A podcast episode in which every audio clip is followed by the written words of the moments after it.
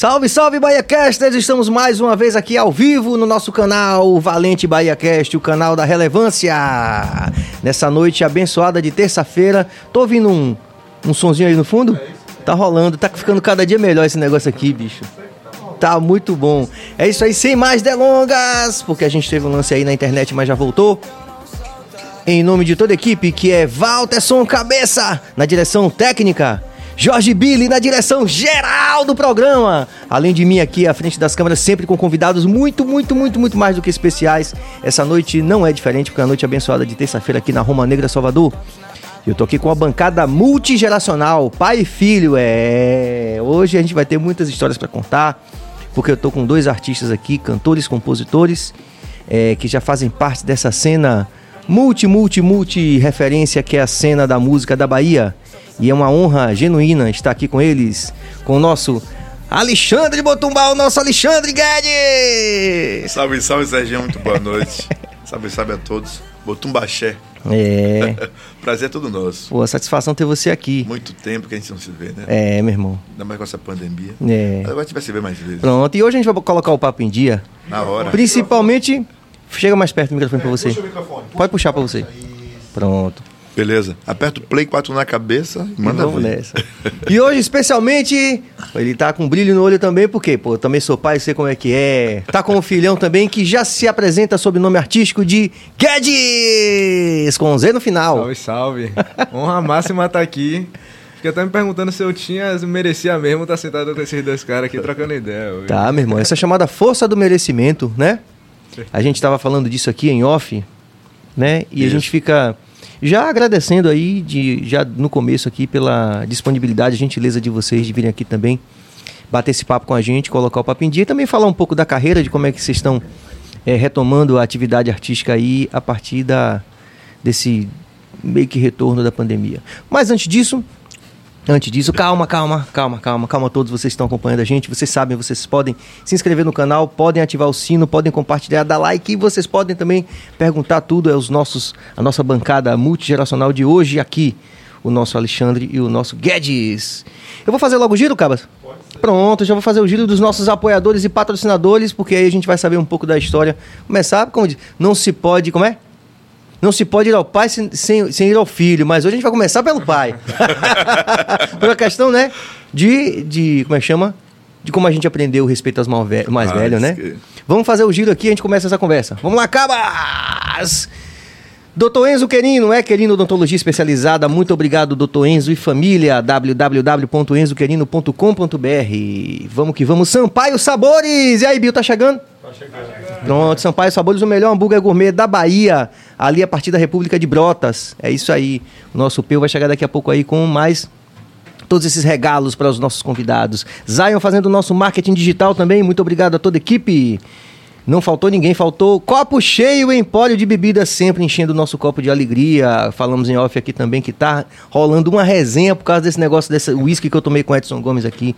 CTS, Centro Técnico de Salvador. Vocês sabem que a gente está retomando a economia e nesse momento a gente precisa de quê? De uma vantagem competitiva a curto e médio prazo. Então, se você está nessa, você vai escolher o CTS, que é o Centro Técnico Salvador, o grande apoiador aqui do nosso BahiaCast. E o delícia de brownie.com.br também dispensa quaisquer apresentações, apesar de ser o mais novo dos apoiadores, mas já conquistou o coração de todos os nossos convidados. Muito obrigado, delícia de brownie. Fiz o giro todo? Pronto. Vou fazendo, vou aprendendo, né? Maravilha, maravilha. Alexandre Guedes e Guedes. Mais uma coisa para aprender. É. Ouvindo agora Serginho sempre nesse podcast pra gente ficar atenado. Antenado. Vamos lá, do começo, meu irmão, assim, que satisfação, velho, que acolhimento, que aquilombamento eu sinto aqui nesse momento aqui, de ter você aqui. Obrigado. é, como chefe da família e também com o Guedes aqui. Conta aí do começo um pouquinho Eu, dessa antes história. de tudo, quero lhe agradecer porque eu não sei se você sabe, mas eu sou seu fã. é porque eu fiquei muito feliz. A gente ia fazer um, um, um show junto. O negócio aí não deu certo. Eu disse, ainda vou cantar com esse cara. Tem um convite ali fazer, mas depois. Pronto. Já tá aceito. Então, então é, um- é uma, é uma honra porque é, você é uma das pessoas que traz uma música de raiz, segurando a bandeira, mas está ligado em todo o cenário. sabe todas as histórias. Então, isso a gente precisa de pessoas que fortaleçam é, a nossa cultura, a nossa música e que leve para essa geração que está chegando, né? Então, é isso que massa o que você falou aqui no, nos partidores. Se eu não falar da minha música, se eu não contar a minha história, vou deixar que alguém conte. Exatamente. Então, eu estou tendo essa honra de poder contar a minha história aqui hoje. Conte, conte, que eu estou curioso de saber dos detalhes do começo. E assim, né? Eu venho de, de, de, de samba, né? A minha primeira influência é samba. Acho que já nasci, estava na barriga ali, naquela borbulha. Família, né? Bênção de família. Então, era todo mundo tocava por, por prazer no terreiro de quando eu digo terreiro é no quintal né? E a missa ao domingo quando feijoada no fogo quando voltava da missa couro comia. Aí tinha uma avó tocando prato a mãe de minha mãe e cantando que o, a voz ecoava naquele bairro todo de Cormes de Farias. E meus tinha um tio trocando trombone outro tocava pistão outro tocava banjo. E você vai vendo aquela coisa toda, e eu costumo dizer, galera, que eu sou músico de rua. É porque era é, ar livre, né? Então a gente vai é, bebendo daquela fonte, bebendo, bebendo, bebendo, e um certo dia, já nascido e criado no Candial, eu ouvia os batuques dos blocos afros. Lá no Candial tinha um bloco chamado Zimbábue. Mas antes do Zimbábue, tinha um bloco chamado Os Birutas. Adeus, meu querido carnaval, minha história, meu verso e adeus. Logo eu volto a desfilar, de quarta-feira eu vou descansar. Tenho saudade do desfile da avenida. Então não me esqueço, eu era muito guri, todo mundo fantasiado, eu já queria estar na onda, não podia, né? Aí quando pintou o bloco Zimbábue, eu disse, pô, eu tenho que achar uma via aí. Só que eu tinha 13 anos de idade. Ainda estava difícil naquela época, né? Aí eu descobri que se eu tivesse uma música para apresentar, eu poderia subir, apresentar e cantava, defendia uma música. Eu fiz uma música. Você lembra da música? Pedacinho? E Zimbábue, e Zimbábue, ah. e Zimbábue, e Zimbábue, ah. o Zimbábue vem do Candial, ele vai fazer sua cabeça. Quando ele passa na avenida, a turma toda grita: E Zimbábue, e Zimbábue, e Zimbábue, e Zimbábue. Da cabeça, meu povo, assim, e Zimbábue. Então, só lembro essa parte aí. Geral aí no estúdio aí, galera. E aí eu fiz essa música e tomei 13 gosto. anos? 13 anos, só que também não, Caramba. não deixaram subir mais nunca. Porque a voz era fina, não, não sabia tom de nada. Mas foi muito marcante para mim e muito incentivador, né? E dali eu via os, os senhores senhoras fazendo as festas no Candial, né? Sábado de Aleluia, domingo de Páscoa, né? Aquela coisa toda que tinha, aquelas festas de, de, de- de calendário. E eu via seu Antônio Dias, que era um do- dos, dos mais velhos, que fazia, promovia umas festas bonitas de terreiro, assim, lá no largo, e é, é seu eco. Então, eu disse, rapaz, eu, esses- eu, eu quero fazer esse negócio um dia. Aí, gerou, gerou. O samba junino, firme e forte, né? Que hoje foi tombado, já tem um Sim, tempo sim, aí. sim. Tomara que até que ganhe mais expressão, Isso, né? Porque meio que foi exatamente. esquecido um pouco, né? É. O que é que aconteceu? Eu aí fiz um grupo chamado Samba Rasta, né? Porque eu tinha que fazer uma parada. Eu sei que no primeiro ano eu consegui fazer esse grupo, foi muito bacana. Saiu 200 pessoas. Logo no primeiro ano. Foi, na rua, né? Porta em porta. E aí eu sei que chegou a, a, a- em Brotas, né? Chegou o comentário em outros, em outros bares, outras ruas. Fui convidado para outros grupos, Samba Mulatos. Hum. Samba Mulato me convidou, cheguei lá, a gente tinha uma visão de fazer as coisas um pouquinho diferente. Eu disse, rapaz, precisa mexer aqui. Aí os, os mulatos já tinham uma- alguns anos, eu disse, vamos mexer aqui, cara. Aí na primeira entrada minha, a gente conseguiu botar na rua 400 pessoas. Eu disse, olha. Depois disso foi convidado por Leva Eu, lá no Gevé de Brotas. Sim. Leva Eu já tinha já a fama de onde passava ganhar título. Eu disse, ia, tá difícil se manter aqui. eu disse, mas vou lá. Conheci uma turma lá, a Ninha já estava cantando lá, Gogó, Ah. Ninha Gogó de Ouro. Que legal. A Ninha estava fazendo algumas coisas, não sei, cozinho molhado, depois e tal. Aí nesse ano, Ninha, acho que não saiu. Aí ficou. Mas tinha uma aula de canto. Né? Tinha uma aula de canto. Aí disse, pô, quem vai cantar, quem vai cantar? Eu, Rapaz. Aí me- meu, já tinha um primo meu lá que me convidou para ir no domingo. Eu disse, porra, tava doido para cantar no Leva Eu. Mas era uma grande resposta. Chegou no domingo lá, que chegamos no Leva Eu, menino. O negócio que foi bem assim, acho que alafiou tudo. que saiu as senhoras dos becos. E disse, esse cara que tem que cantar aí, pô, nos concursos. Aí fomos para os concursos São João. E aí, pau, pau, pau quebrou. E fomos é, contemplados mais uma vez. Mas voltando um pouquinho no Samba dos Mulatos, a gente foi participar de um concurso no A Parte do Tororó Sim. era um dos lugares que tinha muitos, muitos grupos. O festival era grande, fe- festival junino. E aí eu sei que os mulatos nunca chegou nos dez primeiros nesses concursos grandes. Nesse ano a gente fez um trabalho bacana e aí fomos para lá. Falei assim, galera, sem chegar em décimo lugar tá tudo de bom. Sim.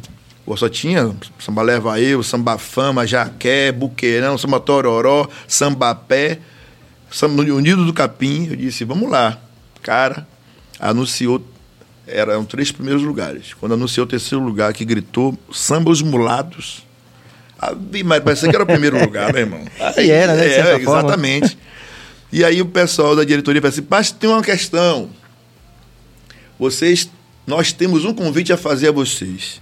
Queremos convidar o cantor para fazer parte da nossa área de canto. Caramba, que legal. Aí foi outra festa, cara. Foi outra festa. Eu disse, Ave Maria. Então, a gente reuniu isso tudo e aí, nesse Leva Eu, um belo dia, eu já estava tocando à noite. Eu fazia um partido alto.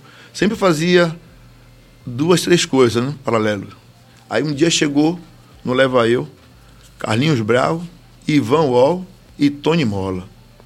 Ivan Wall ficou diz ele que ficou pirado com a forma de eu tocar o chimbal, né? Chimbal eu tocar. Porque eu sempre toquei e cantei, né? Percussão. Você tem que estar junto, Sim, o tambor. sim, sim. E nessa hora eu tava tocando esse chimbal, né? Aí Ivan Wall fez assim. Terminou, quando terminou tudo, ele ficava lá, querendo batendo papo, coisa e tal. Porra, cara, você, então você tem uma pegada que você faz, eu disse, não sei, cara. Quer Só sei que é assim, né? é, mas ele muito. É, é, é, é, é, já tem uma geração mais na frente, um cara muito um bom músico pra caramba. É uma referência, né? Como músico, né? Demais. Aí eu- aquilo me chamou a atenção. Aí Barra já tinha mandado alguns, alguns recados pra mim, que meu irmão já tocava com o Brau, no Vai Quem Hum. Vem. Sim. E aí, pá, pá, pá, eu digo, um dia eu pinto, vou pintar, não quero pintar assim não, pô, eu tenho que me preparar para chegar lá, né? Aí eu sei que fiquei com essa, essa, essa questão que Ivan falou, e aí disse, cara, que parada é essa? Mas levou anos para eu perceber, porque Ivan, Sim. os caras tudo... É, e vendo de fora também, né? Isso, né? E aí, ba- bacana. Aí um belo dia, que o Vai Quem Vem ensaiava os sábados, lá no, no- no- onde a gente chamava. AOS. Vamos ensaiar na OS, né? Sim, que era a rua, né? E a- o pavimento lá no, no, no Candial, né? Salvador, Bahia. Então, é, um dia eu cruzei com o Brau. O Brau tava descendo. Pô, vim ver o som aqui, cara. Vai lá hoje. Eu disse, vou pintar. Fiz um negócio aí. Eu levei uma música. Eu levei uma música. Porque eu disse, não vou chegar assim, sem nada, né? Tudo tem que ter, tem que ter. Chegar bonito. É, escolheu a música, escolhi a música, fui pra lá. Aí, é, bacana, quando terminou, vamos reu- reunir, reunião. Aí já tinha seis ou sete pessoas cantando também, cada um com um, um- um- um perfil diferente. Um cantava reggae, outro cantava hip hop, né? Outro cantava é, elevado, outro cantava... Aí eu cheguei na questão do merengue Hum, né, que eu tenho uma. O samba e o merengue vem forte comigo aí. Aí eu sei que na reunião eu falei assim, pô, bicho, você tem que liderar aí o canto. imagine. Só que a já gente chegou foi, já para liderar. É, a gente se envolveu e a gente foi liderar, foi reger o arrastão, né? O arrastão aí. De lá deslanchamos essa história toda. Ficamos nessa missão com Vai Quem Vem, que aí gravamos com o Sérgio Mendes, Sim. seis faixas, gerou um Grammy. né? Caramba. É, duas aparições no Fantástico, aquela coisa toda. E aí foi uma grande. é, um grande. Um iceberg assim, sabe? Depois Sim. diz assim, pô, Agora chegou. pô, chegou. Só que o Vai Quem Vem era muito pós-moderno para um momento. Era muito avançado com o Era. momento, né? A, a influência do Vai Quem Vem acho que está rolando agora, né? Hum. Essa questão, a gente- fala sobre o, o, o- o- esse, essas influências todas que o Vai Quem Vem trouxe isso. E aí o que foi que gerou? O Vai Quem Vem pariu a timbalada. Hum. Eu acredito que a timbalada falou rapidamente a linguagem daquela geração, daquele momento. Aí justamente quem fortalece esse movimento, o samba junino. Alguns integrantes Brau foi buscar nos samba junino, samba Sim. fama, samba leva eu, para integrar a, os timbaus, que era a formação, timbalada, timbal, né? Timba, coisa e tal. Então. E aí, pô, aquela química toda. Aí chega é, Augusto, trombone com um vozeirão, Sim. chega Patrícia, bem tribal, Ninha tribal com visceral, Chechel com seu canto doce, É, caliente. É. Aquela Fia Luna com a sua linguagem nagô e yorubá que ninguém sabe qual é a mas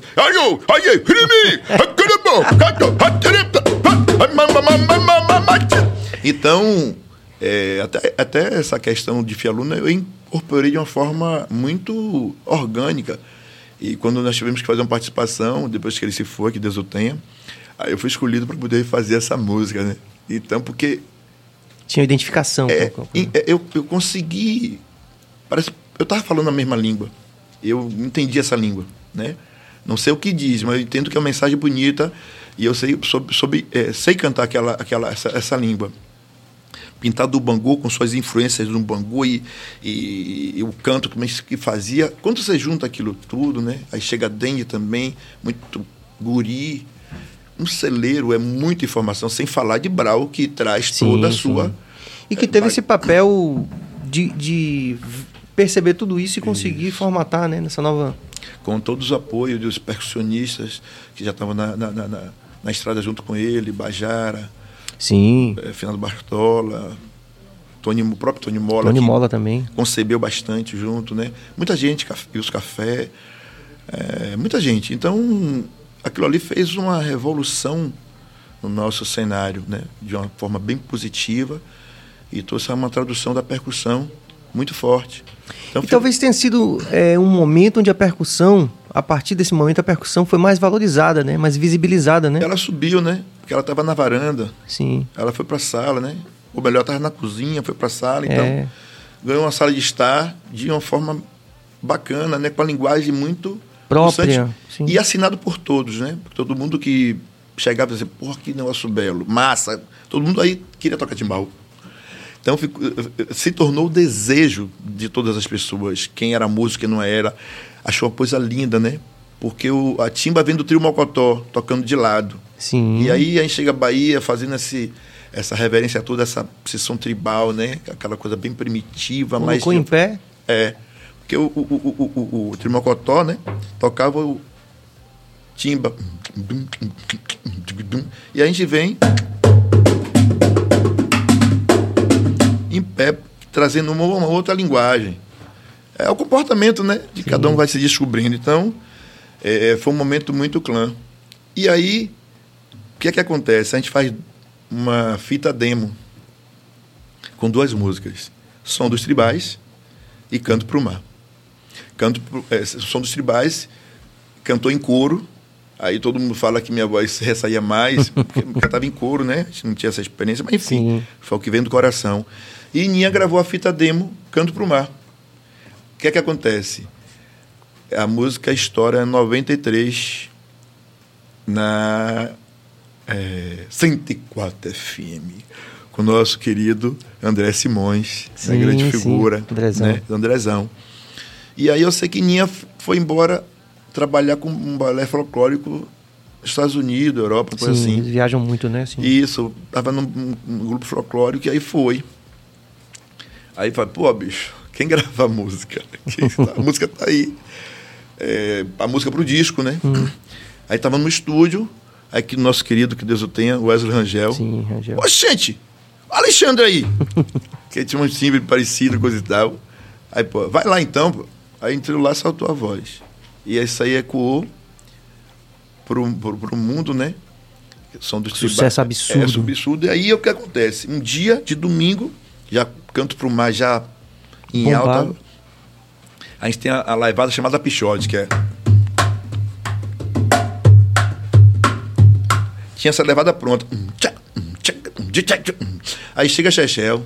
Vou embora, meu amor, para apresentar uma música e dar uma. e queria uma oportunidade para cantar. Cara, Já com a música pronta, essa música. a música, ele não, ele tinha música, trouxe a música para poder apresentar. Sim. Aí Ele já tinha ela. porque o bloco afro tem essa onda, e você quer cantar uma música, a percussão para, você canta a capela, e a, a gente sente na percussão qual é a levada e vai. Quando ele cantou a música, a gente tocou o pichote. Foi um manifesto assim, geral. Pô, faltava essa voz doce aí na parada. E aí, tá Aí pronto. foi um absurdo. Tá pronto o balé para poder fazer o Até espetáculo hoje. no mundo. é. Eu sei que aí ganhamos o mundo com um beijo, Canto Mar e Beija-Flor, né? E aí eu fiquei esse período de quatro discos, né? Na Timbalada foi o primeiro disco com o seio de Patrícia. O Sim, segundo foi aquele- Cada Cabeça é um Mundo, que inclusive a foto da bolacha é meu irmão, percussão também, Sim. que se encontra morando fora do país. O terceiro foi Under Road, na estrada, né? E o quarto, que eu- até onde eu fui, foi o Mineral. Beber água, não, tá Sim, que também foi. Então, pô, eu tive essa felicidade de, de participar desse, desse movimento. E, paralelo a isso, eu participava com o Brau, eh, tocando com o músico acompanhante dele, no trabalho dele, Sim, solo. sim, sim. Eu fazia também, eu dava apoio arregimentando o pessoal do Bolacha Maria e também eu fazia a regência do Grupo Zárabe. Sim, que era aquela manifestação bonita que ia- é uma coisa bem... Que dia de carnaval era aquilo ali? Era... Na verdade, assim, não Mas tinha de o dia, né? não- é, de dia. Não tinha um dia certo. A gente procurava uma brecha Rapaz, que isso é louco, né? no carnaval para poder a gente fazer um- uma aparição. Tipo assim, apareceu. Azinaê, azinaoa, azinaê, azinaoa. Venho da Jurema, vou pra Jurema. Venho da Jurema, vou pra Jurema. Com o meu caboclo lindo que partiu para o do mar. Então, a- a- aparecia. Não tinha, Não tinha um dia certo. não tinha um dia certo. Mas a gente gostava de aparecer no domingo. Sim. E, e eram quantas pessoas no- nos árabes? Era, tinha- Ali, 200 eram pessoas. 200 pessoas. É. De instrumento de forma que você poderia eh, transportar ele Sim. eh, em movimento, né? Sim. Porque tinha que ter essa concepção. A gente criou um instrumento chamado bolachão, que dá os graves, para poder justamente surtir esse efeito. E o marfim, que é um, um, um joelho de, de, de PVC, né, que chama de joelho, Sim. colocamos uma, uma pele de tamborim para dar. Então, foram os elementos que a gente foi desenvolvendo, alguns elementos desses, para compor essa história. De poder E- tocar em movimento. É, e esse marfim a gente chamava de cavalinho, porque tocava entre as pernas, ele, um Hum. Ah, sim, com formato, sim. Para poder ter uma condição confortável de tocar e se movimentar e conduzir, né? Caminhar. Então, eu participei desses movimentos, então sou muito assim honrado e agradecido por é, fazer parte desse movimento. Então, a gente teve essa história toda. E depois desse, dessa experiência, aí, aí veio Motumbá. Não. Paralelo a isso, eu fui gravar com Marisa Monte, com o Ah, Netinho, sim, sim, com Jorge Lado Benjó, músico, sim, com sim, Gil- Gilberto Gil e Caetano Veloso no seu Tropicalia 2. Eita, é muita Mas coisa. tudo isso por isso influencia... que é bom o, o É. BaiaCast, o podcast é legal por causa disso, né? Você tem esse ato aí que é um ato grande, aí gravou com toda essa turma. É, e, e tudo isso por essa influência, por esse movimento, né? Que as pessoas chegavam no, no, no, no, no- trabalho pô, pô, vamos ver, eu quero gravar um negócio aí, fala com quem? Aí, como eu regia o, o, o, o, o, grupo, que a gente assim, tinha 200, mas tinha que selecionar 40 afiado para poder fazer alguns trabalhos, né? Não dava para ir. Todo mundo, todo, em não, todas as vezes. Exatamente. Então a gente fazia uma seleção e, alguns momentos a gente contemplava um ou outro, poder também Sim. ir dando oportunidade e fazia esse movimento. Aí com essa história toda, vai gravar com um, gravar com o outro. Eu sempre deixei meu lado de composição muito tímido. Eu nunca mostrava. Mas, Pô, tá- nunca- Mas compunha, eu ficava aguardando. todo mundo da cachola. Sim. Eu tinha vergonha, inclusive. Era? Eu tinha vergonha, muita vergonha de mostrar minhas composições. Né? Agora imagine que coisa. Diga aí. E aí eu sei que quando eu, eu saí de todos os trabalhos, eu falei, preciso ganhar o mundo. Eu estava sentindo a necessidade de fazer outras coisas, né? Até porque eu queria fazer alguns movimentos e eu não estava conseguindo, né? Ter tempo de estudar mesmo, porque eu fazia regimentação, eu era artista assinando pela gravadora, gravadora eu regimentava, eu produzia os, os instrumentos, eu ia produzir o figurino dos árabes, com a costureira, eu comprar o tecido, sabe? Eu gosto dessa produção, eu gosto de estar na produção. Só que naquele momento eu estava querendo produzir a música, a minha arte, eu queria estudar um pouquinho mais, né? saber os caminhos, outros caminhos. E aí me veio a, a necessidade de fazer um grupo. Aí veio um grupo chamado Baianada Sim. juntamente com o Andrezão, que me possibilitou a gente fazer um, um trabalho. Eu tinha um compromisso com o Brau, que era acompanhar ele na turnê Omelette Man, num disco fantástico, assim, produzido por ele e por Marisa Montes. E aí, quando chegou, eu estava com o meu material demo para lançar, que escolheram... A gente fez cinco músicas, escolheram uma música. E a música que escolheram foi a minha, juntamente com o meu parceiro Pito, Carimbó do Bom. Hum. Aí eu disse, cara, preciso, eu preciso viajar porque eu tenho um compromisso. E aí eu não posso, eu, não- tem jeito, eu tenho que viajar. Isso eu deixei o material. Um mês eu viajando nos Estados Unidos e Europa. A música bateu em primeiro lugar aqui, cara. Aí eu começo, quando eu ligo pra casa, eu começo a receber. Cara, a música tá aqui, pai, Maurício, eu digo, mas tem mais dois meses pra chegar. E a música tocando aqui. Oi, carimbado bom, deixa comigo que eu vou te ensinar. Oh, oh. Rapaz, aí eu disse, cara, mas vou desacelerar meu coração porque eu preciso, terminar a missão, né? Sim. Aí chegou no ouvido de Brau. Chega um certo aeroporto, a gente fazendo uma escala. Brau, Rapaz, que música é essa sua aí? Tá com... Uma- tá música sua aí? Tá, tá. Estourada não. Eu falei, Rapaz, não sei tocar não, rapaz, só com violão. Ele, qual é? Pra querendo me enganar? Filho, peraí, rapaz, depois a gente vê isso aí. Porque é um pouco de ciúme aqui. Tá? Sim. Isso aqui dá um- ia dar um tempo. Chegou no Brasil, cara. A música realmente estava, as pessoas falando, falando. E aí, nesse momento, Bom Balanço estava fazendo um ensaio no Otton. Aí me levaram para dar uma canja lá. Porra, quando eu subi no palco, abri a boca, eu vi o povo cantando, cara. Eu disse, caramba, eu, eu tava pedindo muito isso, cara. Porque, sabe? Aí eu disse, O chamado já "Eu tava cha- sendo é, forte, né? Muito forte. E aí a gente introduziu, eu disse, caramba, é por aí. Aí ficou um período na Baianada, fiquei três anos fazendo os trabalhos. Inclusive a música Pegando Fogo, que é Joga água em mim, tô incendiando, joga água em Sim, mim. se tornou um clássico, na A verdade, gente né? emplacou algumas músicas do primeiro disco, aí as meninas já gravaram música minha desse mesmo disco, que já coloquei seis músicas minhas que foram. As meninas com Carla Cristina. É, mas aí acho que Carla tinha. Com Carla eu- eu gravei uma música inédita, Sim. né? Que é Taboca. E a segunda que, minha que entrou no, foi já com acho que Flaviana. Flaviana. Flaviana. Né? Mas eu só, eu só descobri quando eu estava na estrada, parei na churrascaria. Daqui a pouco eu tô vendo no Faustão. Quero ver quem dança no pé só. As meninas. Nem sabia, cara. Aí você não tem mais domínio da obra, né? É, nem E aí eu, nem outra felicidade, né? De você já a parte de composição já, Já tava também fluindo. fluindo. Então, foi muito bacana esse momento dessa descoberta e esse chamado, né? Sentindo essa vontade, aquela coisa. E aí foi uma coisa bem orgânica que foi trabalhando minha, minha, minha timidez, né? E aí fomos. Só que chegou um momento que eu disse, eu preciso parar.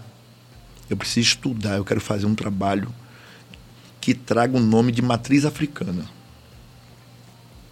Aí recebi algumas propostas, eu fiz, não, preciso parar para estudar. Pesquisar. Aí eu fiquei, parei, Fui ver umas composições, uns parceiros, linguagem, pá, não sei o quê.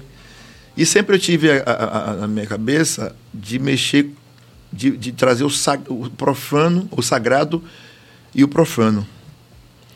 E isso estava na minha mente. Até as pessoas entenderem foi muito difícil, porque eu vinha de uma marca muito forte, de um trabalho muito forte, que era Timbalada. Minha imagem estava muito forte. Eu não queria trazer mais o timbal para essa nova leitura. Eu queria trazer os atabaques de matriz africana. Eu queria trazer o som da sanfona misturado com os drives da guitarra, com metaleira, né, com cordas de banjo cavaco. Eu queria esse som. Como é que rola isso? E aí as malacachetas, que é de origem carioca, juntamente com os lagostão, que chama de tamburica. Uhum. Aí, meu irmão, eu desci logo para comprar meus atabaques. Eu disse, ó, falei com o Lutia lá do, da Baixa do Fiscal já, meu parceiro, meu irmão. Dá um salve para ele aí. E fui para o Rio de Janeiro. Rio de Janeiro, fui para São Paulo. Lá na Contemporânea, lá, ver as coisas, sim, Malacachita, sim, buscar sim. lá, né? Conversar com o pessoal lá na fábrica. Lá, eu tô querendo isso aqui para cumprir as coisas. Aí fui fazer laboratório. Só que o laboratório que eu fiz foi eu mesmo gravando, tudo dentro do estúdio. Porque a galera tava dizendo, pô, bicho, não dá certo não tocar tabaco porque eu, dói muito a mão. Hum. Eu digo, pai, só é estudar, é técnica. Porque quem fica tocando muito o timbal e sem tocar o tabaco, quando muda, sente. Então você tem que estar tá lá e lô. Eu digo, vai dar certo, cara. Sim, Aí sim. conseguir fazer um som de uma maneira mais macio. Eu queria um som mais macio, não que não fosse estridente com essa nova linguagem, né? Porque a bacurinha ela é muito aguda, eu não queria a bacurinha, eu não queria também um repique. A bacurinha terror dos, dos, é. do, dos, dos, operadores de som, né, cara? Rapaz, aquele negócio não precisa nem botar microfone, não, né? Não, não precisa não. E aí, se não tomar cuidado, você tem perda auditiva, porque toca bacurinha com a baqueta polietano, meu amigo. E, inclusive, esse negócio da bacurinha foi confeccionado por nós, no Candial, sim, na Timbalada. Sim. E a baqueta polietana foi eu que trouxe essa baqueta, que descobri um parceiro no, em Feira de Santana, numa, numa, numa loja, uma, uma oficina, que descartava esse material. E aí ele tinha uma máquina, eu falei assim, passa aqui, coisa e tal, eu ficava daquele jeito. Aí eu comecei a trazer, porque o Lodum tocava com a Guidavi, hum. né, com os Vimes, chamado os sim, Vimes. Sim. E aí os caras começaram a descobrir. Aí eu, eu ia para Frei Santana, queria, vamos, Traz o bolo aí, vamos. Esse negócio pegou gosto. E todo mundo usa. Quando juntou plástico com plástico, aí hum, dá essa. Esse estridente, esse né? estridente. Né? E, e, a galera do pagode dominando bacana. Sim, né? do, claro. Do jeito deles aí. É. Então. Mas aí você gravou tudo. Gravei tudo. No caso de percussão. Sim. Gravei tudo. E aí, peça de harmonia, quando vi o som. Só que não tinha o um nome ainda, não. Hum, eu tinha como foi as coisas. que chegou? Rapaz, aí eu tô as músicas prontas, Bororó e Na Mala. Essas duas músicas prontas, eu bati assim, eu quero essas duas músicas. Estava morando na Graça, né? Nesse período, eu estava sem carro. Aí eu desci, 8 de dezembro, para pegar um buzu de frente ao Shopping Barra. Aí passei naquela passarela. Quando eu cheguei num daqueles aquelas rodas da passarela, né? Sim. Tem um eco ali que a gente vai. Eu ouvi um som me falando Motumba. Motumba. Rapaz, meu corpo arrepiava tudo, cara. E toda vez que eu conto isso, começa até a arrepiar. Eu voltei, cara, para onde eu ia. Eu disse. Rapaz, eu cheguei a arrepiar. eu recebi outro chamado. Quando eu vi, procurei saber o significado, que Motumba, o significado é bênção. Ah. Rapaz, foi, sabe, joelho ao chão e agradecer era o que eu estava buscando. A palavra Yorubá que trouxesse uma coisa de paz, uma coisa massa, leve. E eu já tinha uma música há muito tempo, juntamente com meu parceiro Cláudio Tavares, de Peixinho, que eu não sabia que ia compor e abrir essa história, que é essa música chamada Umbualana. O céu todo azul, Ogum tá lá, é festa, vamos contemplar Oke aro, oke odé, um bualano tinlé, um bualano tinlé, oke aru, oke odé. O céu estremeceu, vem tempestade, raios e ventos anunciam. Chegou a rainha de baile. Ó mãe, olha que me defenda e afaste de mim toda maldade. Ô chumpada, vem com Ilé pra dar ofá ao filho Lugum Edé. Traz seu Alá, Pai Oxalá, e abençoa a todos, ó mãe e manjá, salubá, e abençoa a todos, ó mãe e manjá. Ó que arô, ó que odé, um bualano tinlé, um bualano tinlé. Ó que arô, ó que odé. E essa música veio assim, Ô, né? Pausa. Geral no estúdio aí. que é um pedido de licença, né? Sim. Então essa música virou abertura do, do, do show, virou abertura do disco, de carreira. E eu disse, cara, vieram me preparando e trazendo as coisas gradativas para nessa chegar hora nesse com- momento. compor. Então por isso que o primeiro não foi Bororó, né? Foi um Boalana que eu já tinha comigo. Veio na mala, né? Então veio primeiro o Sagrado. E aí traz Isso, isso me, me leva a te perguntar uma coisa assim que é bastante evidente na sua carreira para quem acompanha, mas a gente está considerando a possibilidade de que as pessoas aqui podem conhecer um pouco de sua história, ou muito, ou tudo, ou nada. ou nada. É, a qualquer tempo, não só quem está vendo ao vivo, mas quem vai ver como um documento, né? Que vai ficar aí. Pelos séculos seculorum, como diria. Glória, ô glória, ô glória. É, essa relação com o sagrado, trazer isso para o palco, sempre foi muito importante para você. Sempre.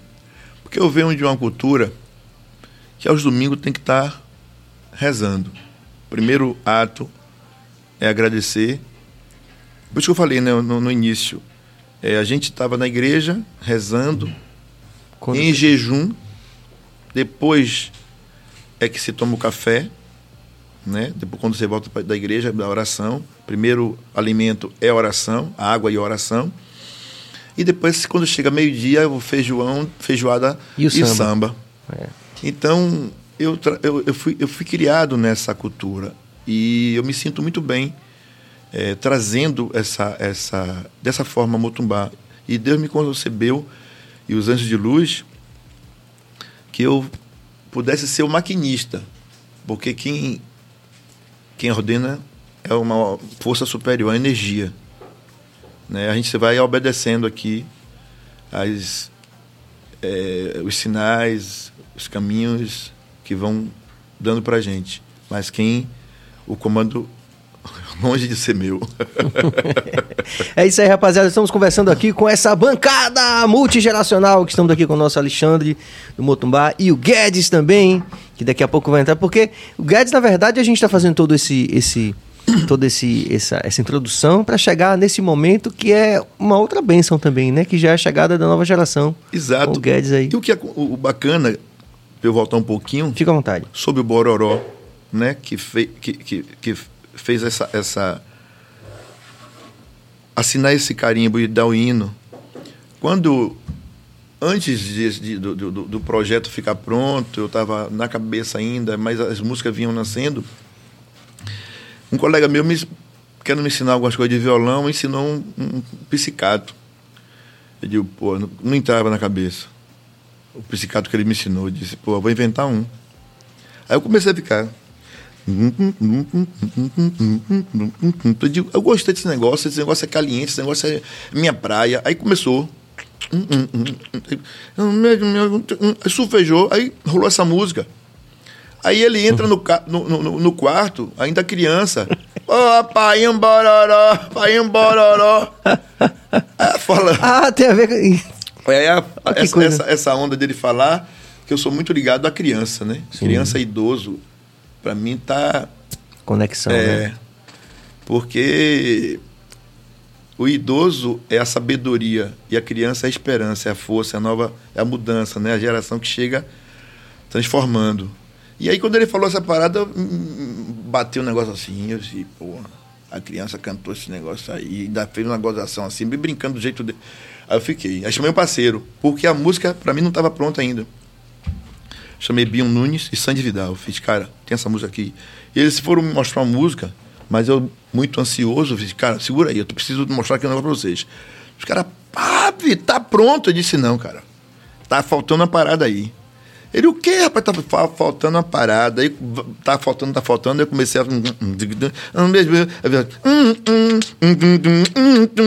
Eu disse, aí, tá, é um samba aí, velho. Aí botamos a, a, a, letra. Vem cá, vem me ver, eu vou me embolar seu corpo, embala o meu, o meu vai te embalar. Eu disse, aí fechou, meu irmão. Fechou e disse, agora tá feito. agora tá pronto. Então teve essa passagem muito importante que me deu um sinal. Quando ele falou, pô, papai, é um bororó, né?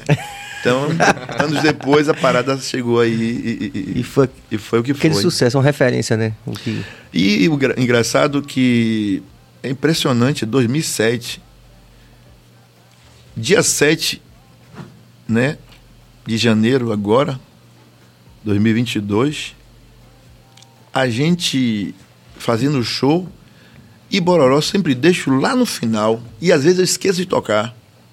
É uma, eu não sei, Sim. mas eu esqueço. Tinha um público chateado porque eu tinha cantado a música, aí vem produção, vem um, vem outro. Ah, canta Bororó! Eu disse, mas o show não terminou. mas pega Bororó! A força que a música. É tem aí no mercado, né? Tá aí na praça, na boca das pessoas. Você emplacou, além dela, assim, você emplacou um, uma quantidade de músicas que ficaram marcadas na sua voz, na sua imagem, na história do Mutumbá, né? Tem... É Bahia África, né? Teve umas coisas aí que a gente vai, vai fazendo. Então, tanto de composições minhas quanto composição de parceiros. E tá, eu tenho essa coisa do. Eu, se uma música minha não tá batendo, não, não adianta, não vou é, gravar. Eu, eu sei como é que é. O cara falou assim, pô, irmão, e aí? Qual estilo está gravando? Eu digo, que toca o coração. Aqui não tem negócio de. Pode ser até uma valsa. Bateu no coração de geral, a gente vai gravar ela. E assim a gente vem fazendo. A escolha das músicas na Motumbá Sim. é dessa, dessa forma. Não tem aquela. Alexandre quer gravar, não. É porque às vezes a gente. É coisa de maturidade também, né? A gente, a gente o cara fica muito preocupado em, em. Porque começa a rolar aquele. aquele. aquele Pô, mas música dá dinheiro, é, o cara já ganhou grana com a não, música, o cara é. quer voltar de qualquer jeito. Rola isso. E, e, eu trago muito isso porque na Timbalada, durante alguns anos, eu fazia o filtro para entregar para Brau.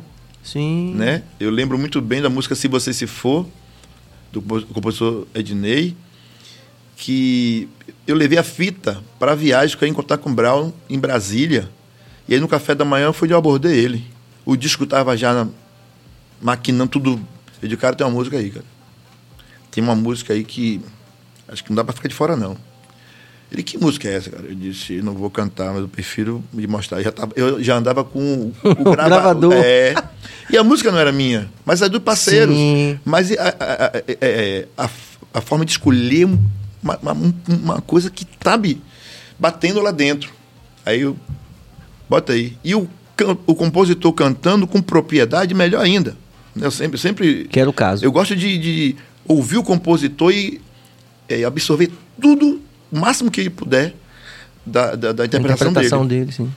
Quando botou, e o cara cantava bem, canta, né? Quando, se você se for, como eu vou ficar, o cara só swingando assim, meu coração, ainda. Ele, pô, hum, isso é bom. Aí já desce música lá, entra essa música, então a gente fica feliz de poder é, ter também entendi. participado desse filtro, né? Sim. Então eu não posso trazer linguagem diferente para o é. Não, tem que ouvir todo mundo, tem que ouvir a comissão. A comissão é todo mundo que faz parte do trabalho, né? É, do RODE à presidência. Então a gente tem que é, esse é o, o, comando lá. E é interessante porque tem uma série de músicas que a gente poderia falar aqui na história da humanidade que, tipo assim, que não iam entrar mesmo, né? Aí você fala assim, pô, Aí o cara teve, um, sei lá, o compositor, ou o presidente, ou, ou a, a, pessoa que estava lá varrendo lá de fora. Isso. Fala alguma coisa, fala assim, alguém aí gera uma energia que a música aí toma aquele lugar e vira aquele sucesso. Quer dizer, tem vários exemplos, né? Exato. A gente não aprende se não quiser, né? E eu acredito que hoje eu tive um sinal desse. Sim. Eu passei num canto. Eu espero um dia poder falar melhor com a Sim. obra concluída. Tá. Quando eu, vocês vierem aqui de novo. É, se Deus quiser permitir, para o é. já fluindo bem. E aí eu sei que eu fui dar uma corridinha na praia, aí dei uma corridinha na areia, daqui a pouco joguei no mar. Quando eu vou passando, sempre falo com a galera toda assim. Pô, aí, irmão? Não faz uma música pra gente, não, é? O segmento da galera, né? Aquele negócio. Aí eu tomei uma chuveirada, né? Aí fui pra casa com o negócio. Eu cheguei no portão de casa, bateu a parada. E bateu um negócio. Eu disse, "Ih, rapaz, eu tô, eu tô ainda. Sim, fazendo. é, mas eu tô nervoso, ansioso, porque eu tô sem tempo, por causa do- dos eventos. Sim. E eu não tive tempo de parar. E o negócio na minha cabeça, eu entro no carro, aí fico assim, eu fico, né? Aí eu disse, eu preciso terminar isso com fulano e tal. Já Sim. sei quem é o parceiro pra gente fazer esse negócio. Então, é sinais que você tá no canto. E isso me aconteceu com a música Odoiá. A música que a gente gravou o clipe no verão, último verão, né, de 2020. Foi? Antes- antes de fechar tudo. Antes de fechar tudo. 2020. Aí eu cheguei um dia, eu, eu, converso, eu tenho uma coisa muito com as águas, né? É, toda a história da Mutumbá tem uma música lá das águas. Mas é uma coisa natural, que vem. Não forço nada, chega. Sim, sim. Aí um dia eu tô assim no mar, de manhã cedo, né? Tem que ser cedo. Quando tá virgem ainda. Aí pedi a dona das- das águas. Pô, me traz uma canção aí. Uma coisa bonita. Uma coisa bonita pro povo. Aí depois de dois anos pintou. Aí meu primo me ligou, cara, tô com um negócio aqui, não sei, não sei como terminar. Acho que só você. Aí ele mandou a primeira, mandou a primeira. Eu disse, vou ver, ouvir. Aí eu ouvi assim, mas estava meio. Não, tem que, tem que mexer. Ele falou, mexe aí, cara. Aí eu disse, não. Vou ver. Aí sentei com um cafezinho, novela, gosto de novela. Não sou noveleiro. Rapaz, a força maior me tomou. Que eu desliguei a TV, peguei a música. Aí eu comecei a cantar, não sei o que aqui, não sei o que, pai, não sei o que, pá. A música ficou pronta, eu disse. Me arrepiou. Aí eu mandei pra ele, cara, veja aí. Ele, rapaz! aí eu tenho um negócio, né, que tem que ouvir mais gente. Aí eu mandei pra ele, Sim. o Guedes. aí mandei pra presidente, né? Pra ouvir as opiniões. Sim. Aí todo mundo disse, rapaz, negócio bom.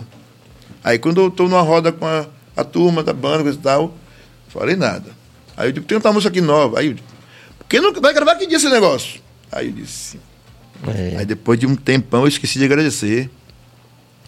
Tô um dia no mar, depois que tudo aconteceu, coisa e tal, aí a força me tocou. Não agradeceu o que pediu, viu? Isso depois de um Sim, ano. Né? ano. Então são coisas que a gente tá. Sim. Ó, aí vem a reverência logo. Então a gente tem essa cultura de, de, de, de trazer o sagrado e o profano. A gente não abre mão dessa questão, não, porque a gente sente que essa força aí é, é que leva, é que manifesta e.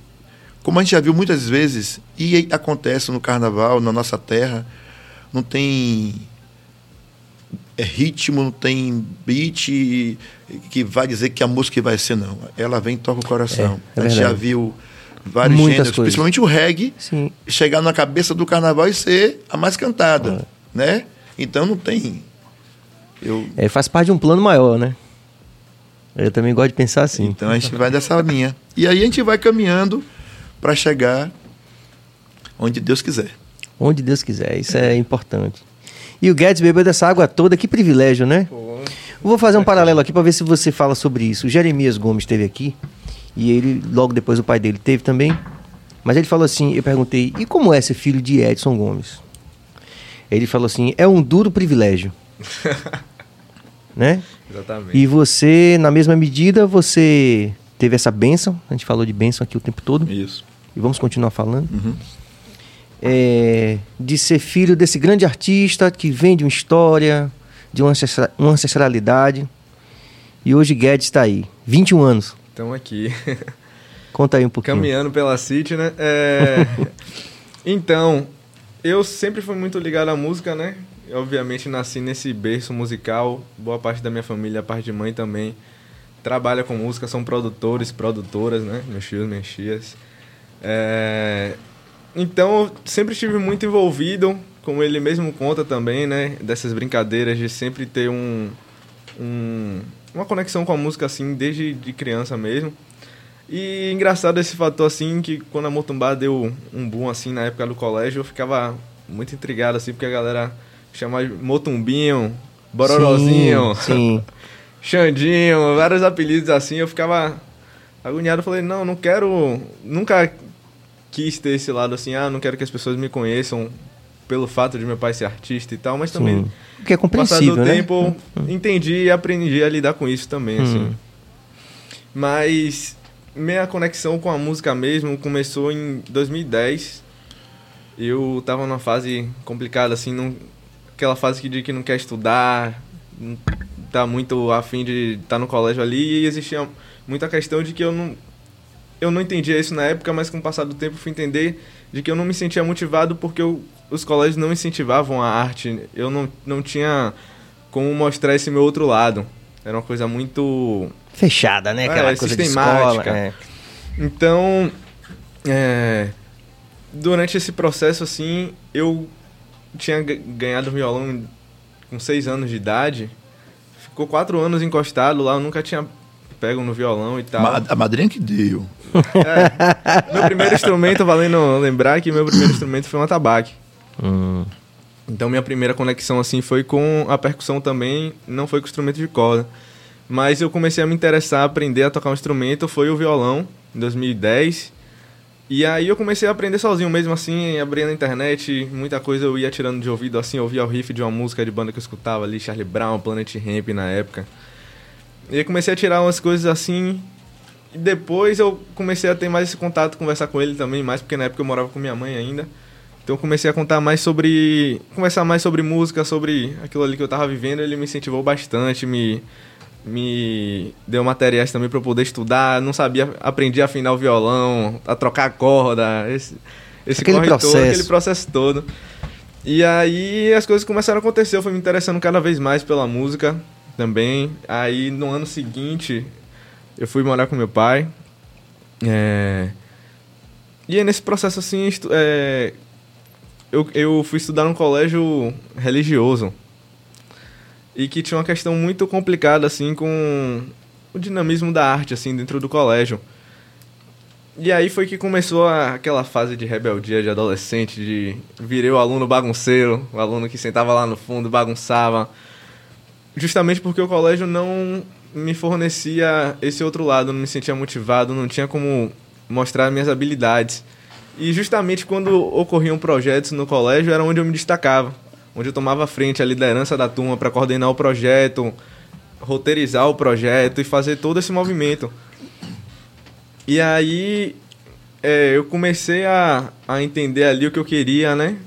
É, dois anos depois, eu formei a primeira banda é, com os amigos do colégio, né? Justamente por não ter esse movimento.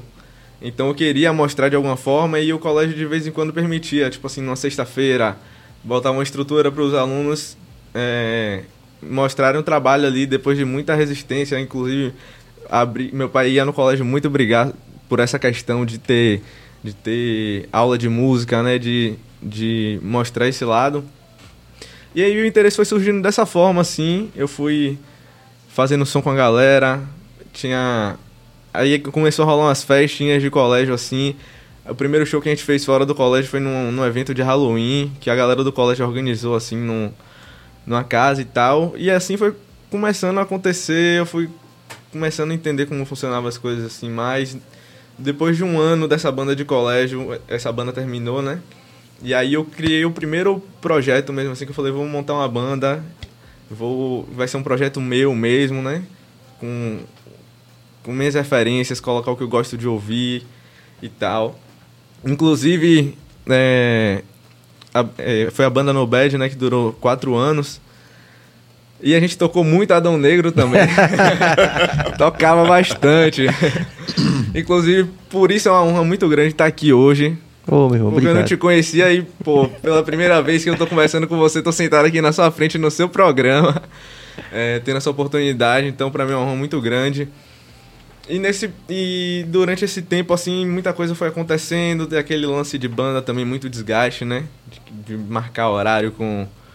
conciliar horário, Sim. gente estudando, já tinha uma galera mais velha que trabalhava também. Inclusive, o primeiro ensaio da banda foi numa formação em que eu era. Eu devia ter. Eu tinha 14 anos na época. E tipo assim, o tecladista tinha 35 anos, o cara era guarda municipal. Sim. Sacou? Então. Muito heterogêneo, É. né? Muita. Então as coisas foram acontecendo assim dessa forma, eu fui é, criando esse interesse, estudando cada vez mais assim, tentando entender. Mas o instrumento que você se dedicou nesse, nesse período aí foi. Violão. Em 2000 e... em 2013 eu comecei eu ganhei a primeira guitarra, comecei a, a estudar guitarra, tava na fase rock and roll. né? Teve uma onda, ele pegava os violões, né? Sim. É, porque ele é canhoto. Hum. E ele virava. Aí chegou um dia que eu disse, pô, bicho, pega esse violão aqui e troca as cordas. Aí quando. Porque eu nunca, nunca tinha dado nada. A não ser o atabaque, criança, porque queria Sim. tocar. Esse foi o, o lance para poder. Queria um instrumento. Hum. Aí ele pegou e tocava bonito. Sem, virava, pegou o violão aqui, virou e tocava. Disse, pô. Olha. Isso surgiu Acho que é porque sério, né? Tipo. As pessoas, as pessoas sempre falavam assim quando eu comecei a tocar violão. Ah, se você for dar canja, for fazer participação com algum artista que, que seja destro, como é que você vai tocar? E aí sempre surgia essa questão assim, eu falei, é, tenho que dar um jeito, né? Aí nessa aí, eu fui morar com meu pai, eu ainda. é, eu só tinha esse violão pequeno, eu queria ter um violão que tivesse mais. tocar num violão que tivesse mais punch, Hum. uma qualidade melhor e tal. E aí eu falei, é, é oportunidade. Agora eu comecei a montar os acordes inversos ao contrário e começar a tocar assim o básico, né, os acordes básicos assim, eu conseguia fazer um som. E a partir daí foi Tomando corpo Tomando a coisa, né? corpo Ficou a coisa, sério, é. né? Aí eu pensei, pô, tive uma viagem para São Paulo e disse, ó, eu tenho que trazer uma guitarra pro cara. uma guitarra de canhoto mesmo, né? Sim. Aí foi Santa Efigênia lá. Sim, eu- aí eu disse, clássico. cara, preciso de uma guitarra assim, assim, assim. Aí, Ave Maria, eu disse, pronto. Aí quando chegou, parecia que o É. melhor brinquedo do mundo, né? E era, né? eu tava bem, no- eu tava bem numa fase rock and roll, assim, ouvindo muito O que que você Ra- ouvia? Ouvia muito Raimundos, estava naquela época de ouvir Iron Maiden e Guns. é, ouvia muito Slipknot, estava começando a ouvir muito Sepultura também, na época. É, apesar de ouvir Charlie Brown, também ouvi Sim. várias outras bandas assim, contexto nacional, E, e, Titãs. e lá tem uma regra lá em casa. Qual é? Tem que ouvir primeiro a terra. Ah. Trazia a referência aqui. ó. E principalmente músicos nossos, é, pa- pa- amigos. Ó, escuta aqui, ó. Ronaldo Borges, baixista. Hum, Juninho Costa. Entendeu? Sim. E trazendo os artistas também da terra, ó. Apresentando. Ó, aqui tem um negócio aqui, ó. Aqui tem um bocado de negócio aqui que, que ouve, viu? Que pá. Inclusive, Né? nessa de disco, uma das referências muito grandes pra mim, assim, que é um dos guitarristas que eu mais gosto de ouvir, que é Carlos Santana. De um Hum. disco que tinha lá em casa, eu passei a ouvir absurdamente, assim. Aumentou meu interesse muito mais pela, pelo instrumento também, porque era um, um guitarrista que eu ouvia de fora, mas que tinha uma, uma semelhança com a música daqui, né? A música latina tem muita sim, esse... sim. A essa percussão, se- inclusive, é- sempre foi muito Isso. né, presente na música de Santana. E aí eu descobri o outro lado na guitarra assim, porque eu tava naquela onda de querer tocar distorção, Mas aquele é som normal, no pesado. primeiro momento a gente quer. Ah! E aí quando eu comecei a ouvir assim essa mistura que Santana trazia Hum. do groove, do ritmo, junto com essa questão dos drives da distorção, um som mais pesado assim.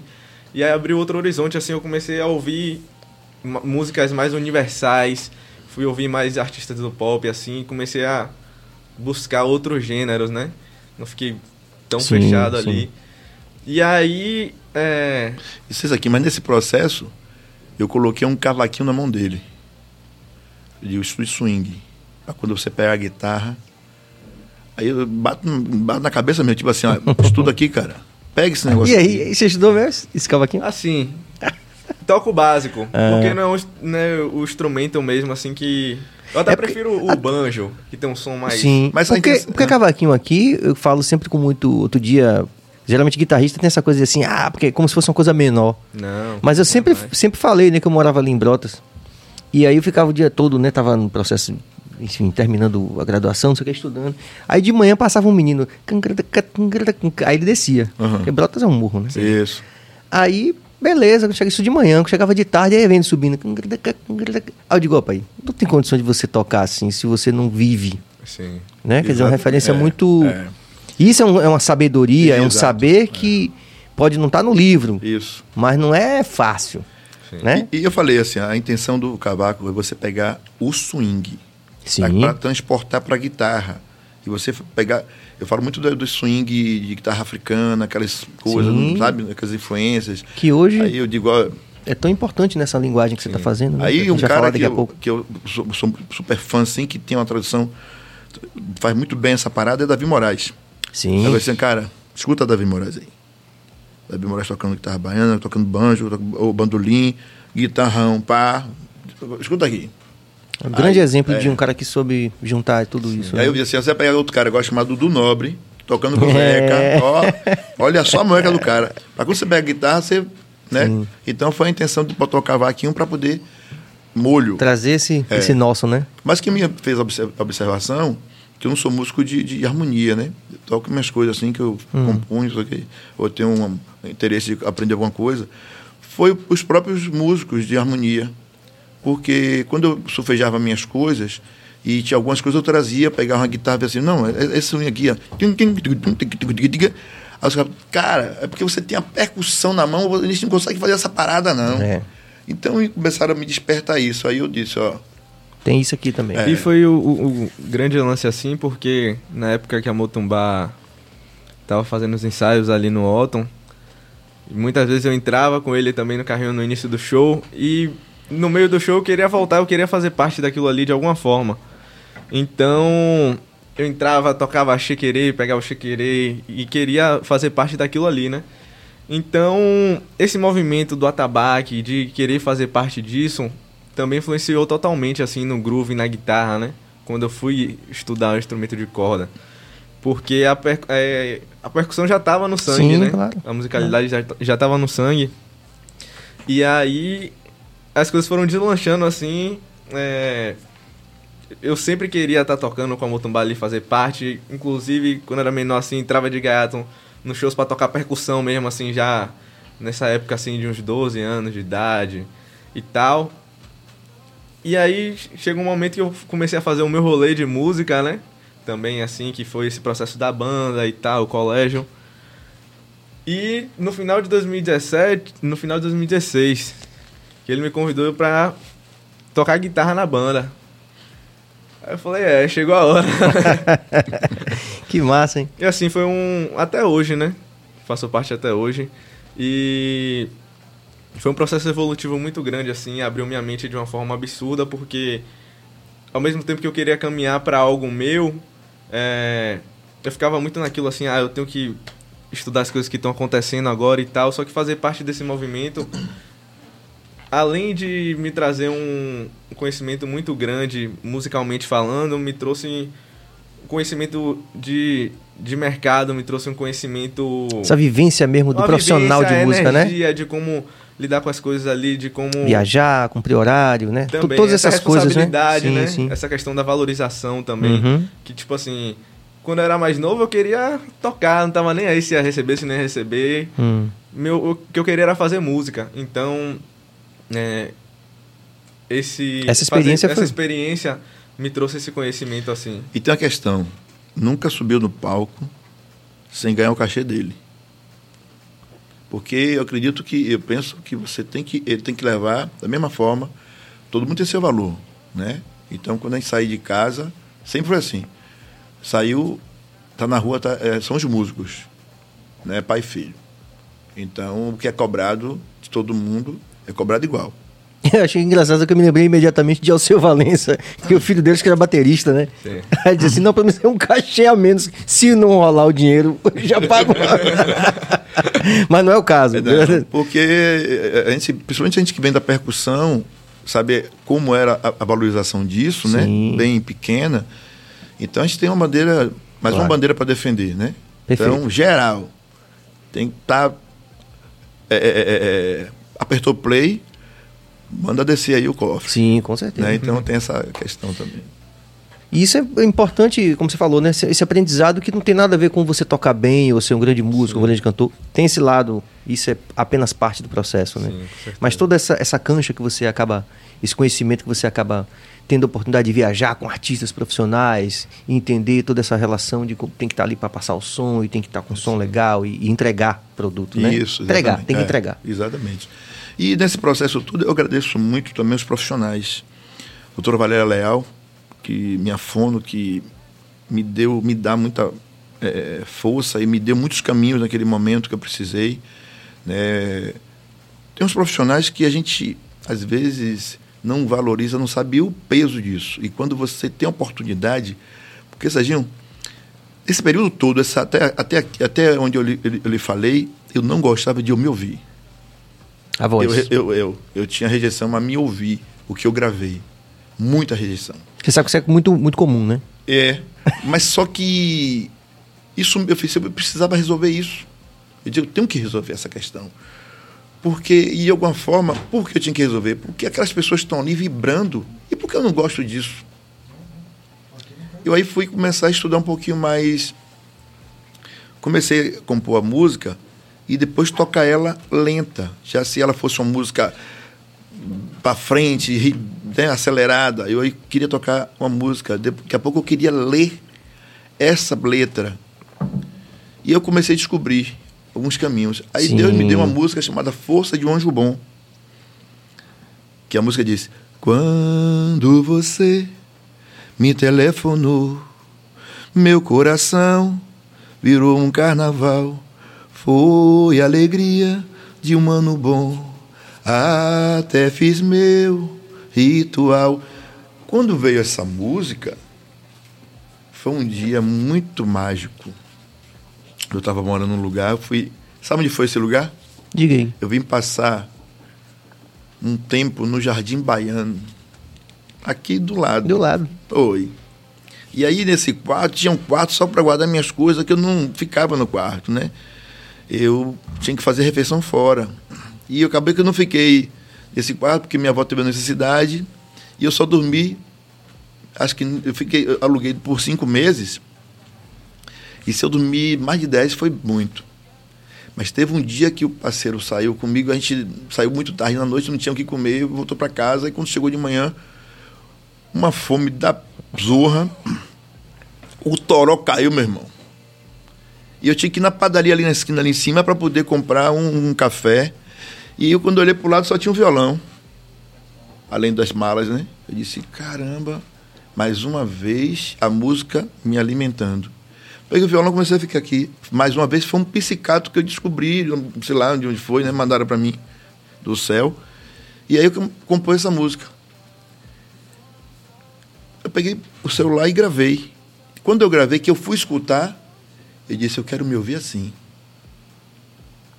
Aí quando eu fui para a doutora Valéria Leal, levei todo o material a primeira vez e deixei uma carta na manga. Quando ela ouviu tudo, ela fez, já sei, vamos trabalhar. Eu fiz, doutor, eu preciso que a senhora escute uma coisa. Aí tirei um CD que eu botei num CDzinho. Hum. Eu fui no estúdio, gravei, pai. Ela fez. Ela me chama de Alex. Alex, você cantando? Eu disse, doutora, é isso que eu gosto de me ouvir.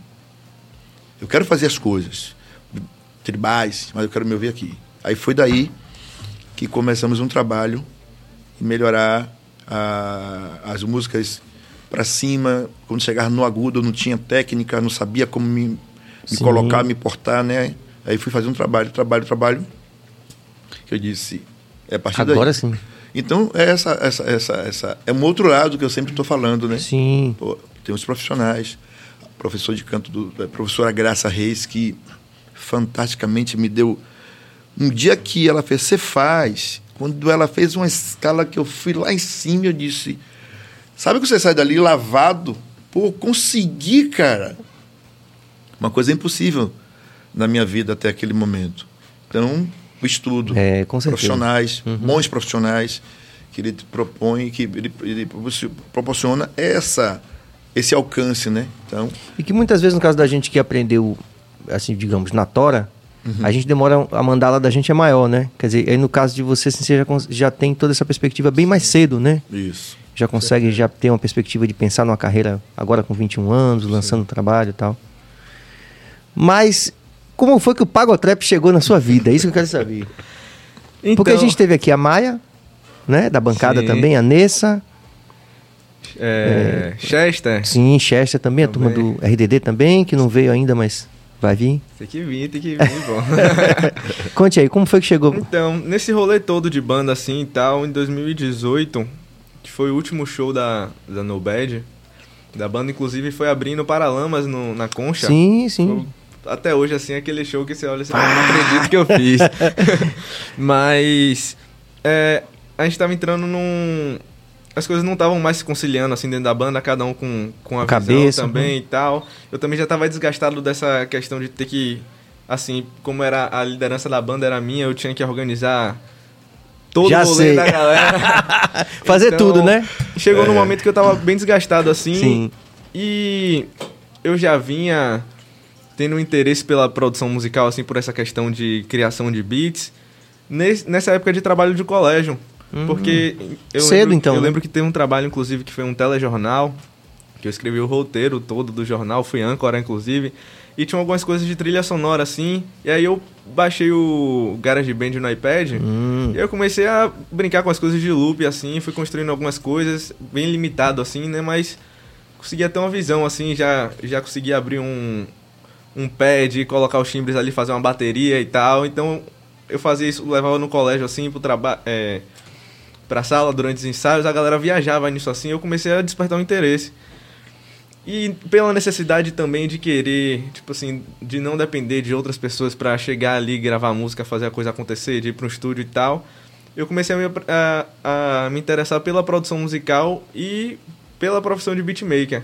De fazer ah, batidas ah, tá, e fazer sim. toda essa, essa coisa acontecer sem depender de outra pessoa ali, né? No primeiro momento.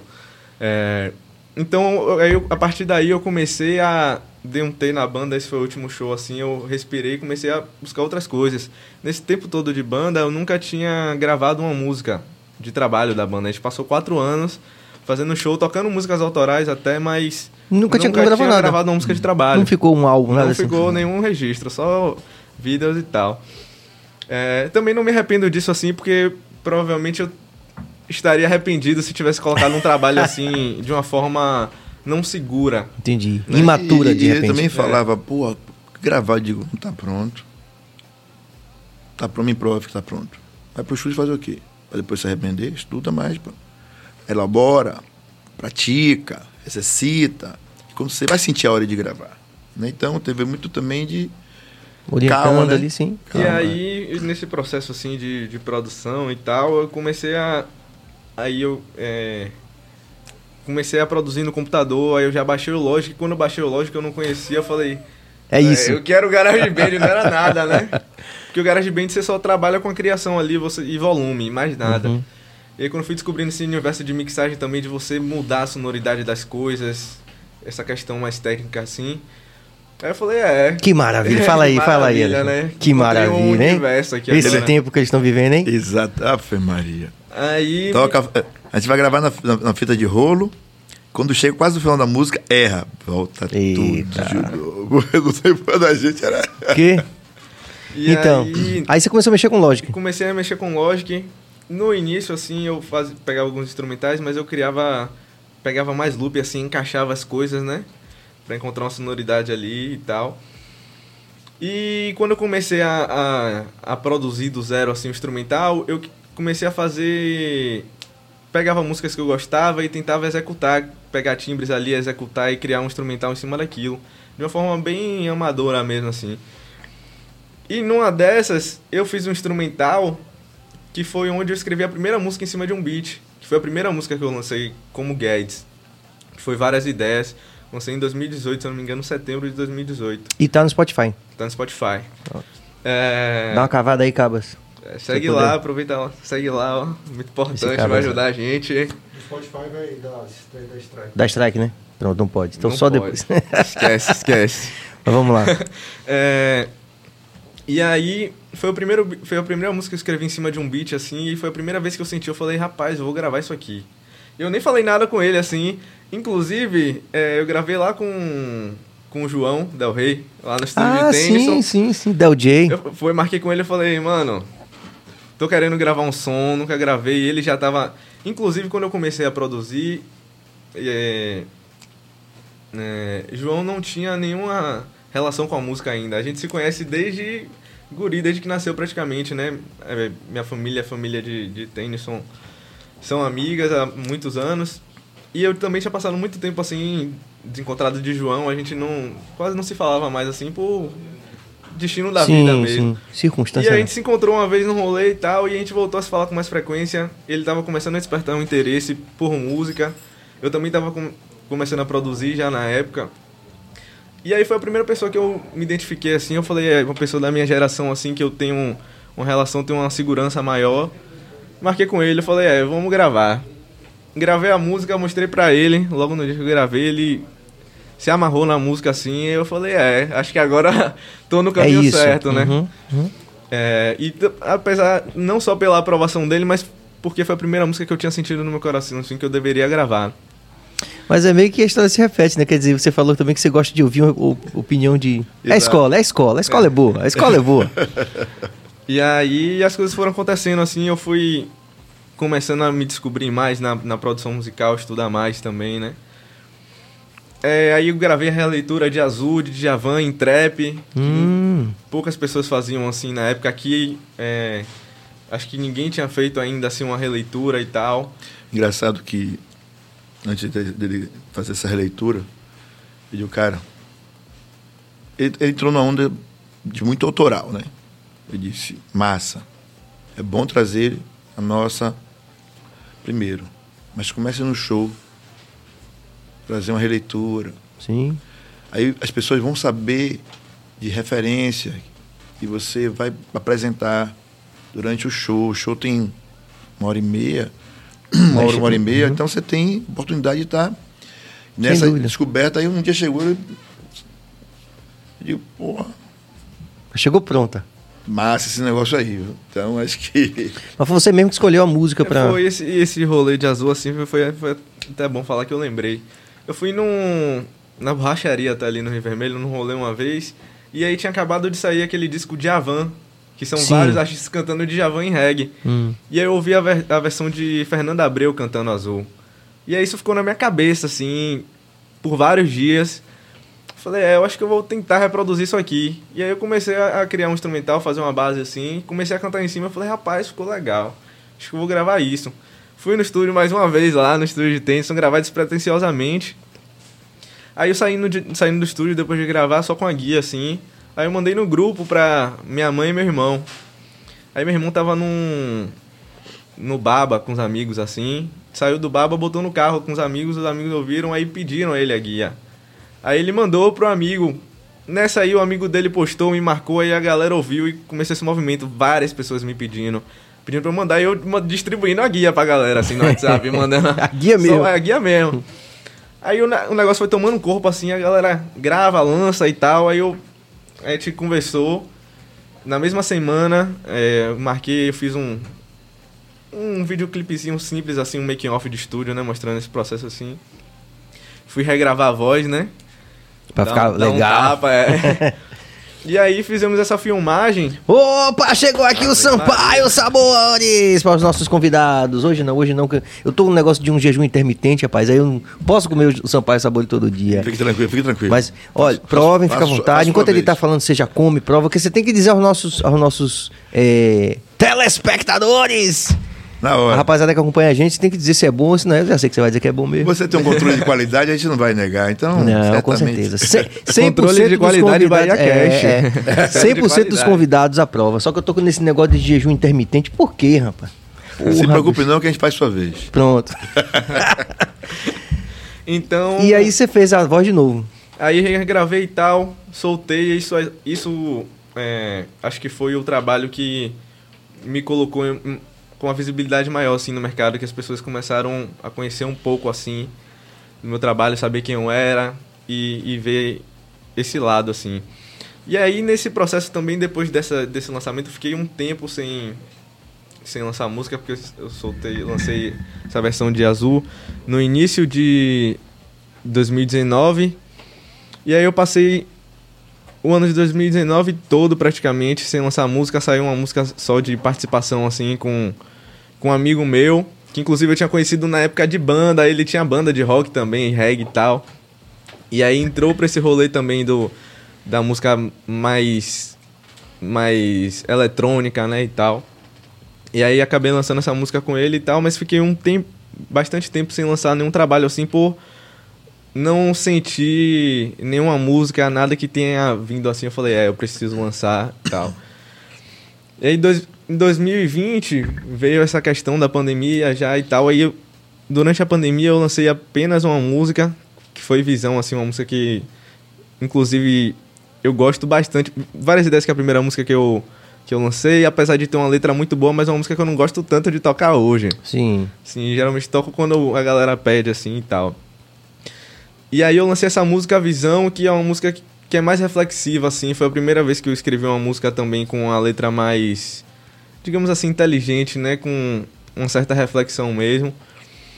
E aí eu entrei num meio que numa crise de, de identidade ali, porque eu falei, pô, eu tô ouvindo tanta coisa aqui eu quero reproduzir tanta coisa ao mesmo tempo, mas eu não consigo direcionar para o meu trabalho.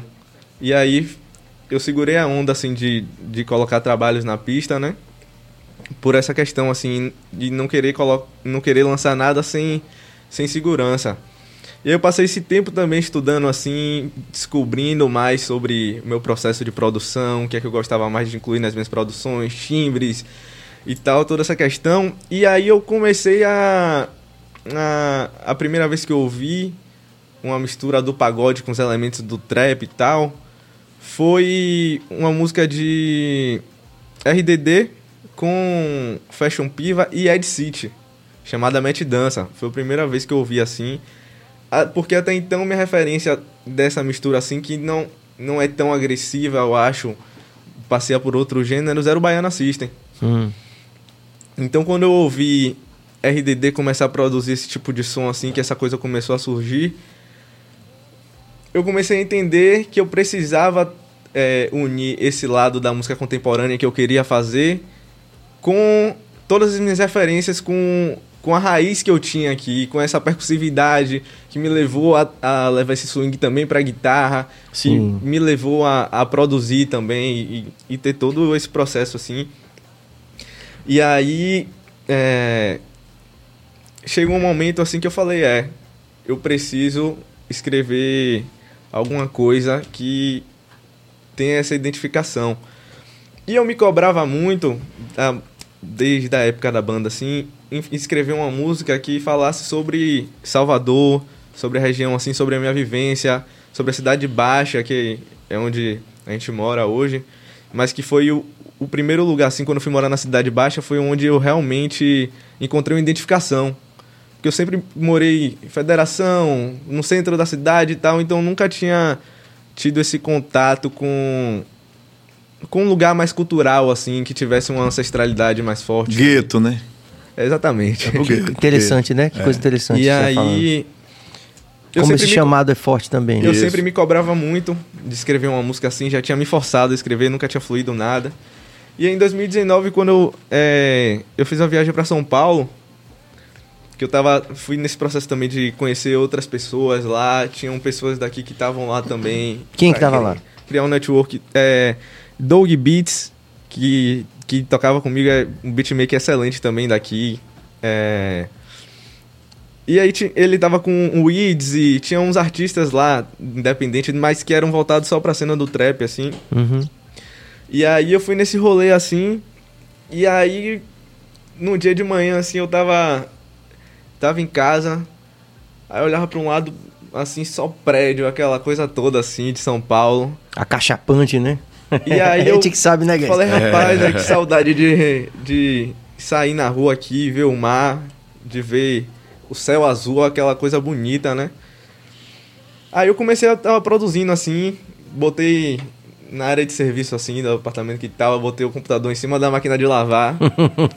isso é importante, Comece... isso é, é, um detalhe relevante. É, comecei a produzir, assim, eu comecei a fazer uma base em... meio que num... numa pegada de afrobeat, assim, não sei se por oito.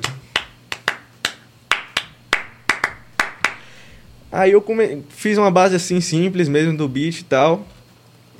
E aí eu falei, rapaz, velho, começou a vir uma viagem assim, eu preciso escrever de alguma coisa de que o preto é estiloso, de começar numa, numa parada assim, mais de, de estilo, de moda, dessa, digamos assim, da autovalorização. Sim, da autoestima, que é E importantíssimo. aí eu comecei, começou a vir uma coisa na cabeça assim, aí eu, olha essa ginga do preto, samba é África é gueto, samba que pulsa no peito, e aí a, a letra veio, vi- aí foi vindo assim, a, a, prime, a primeira parte da música, a estrofe assim, veio toda de vez.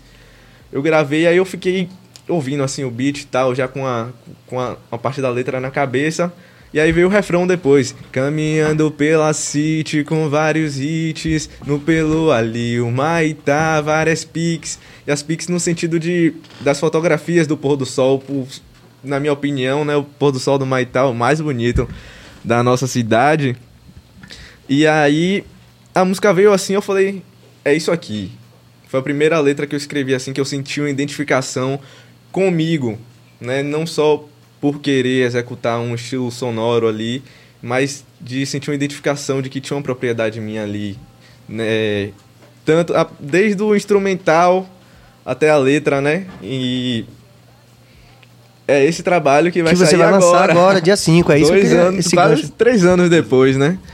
É, Você toca dia 5. Dia 5. Fala aí. Inclusive, eu vou convidar Dá logo vocês, o toque né? pra... É, claro. Dia 5 agora de fevereiro, sábado, a partir das 18 horas.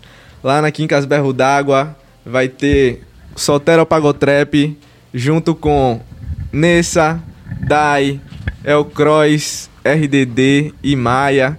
Então, é o primeiro evento em Salvador voltado de fato pro Pagotrap também. É, E o objetivo do evento é reunir todos esses artistas, né?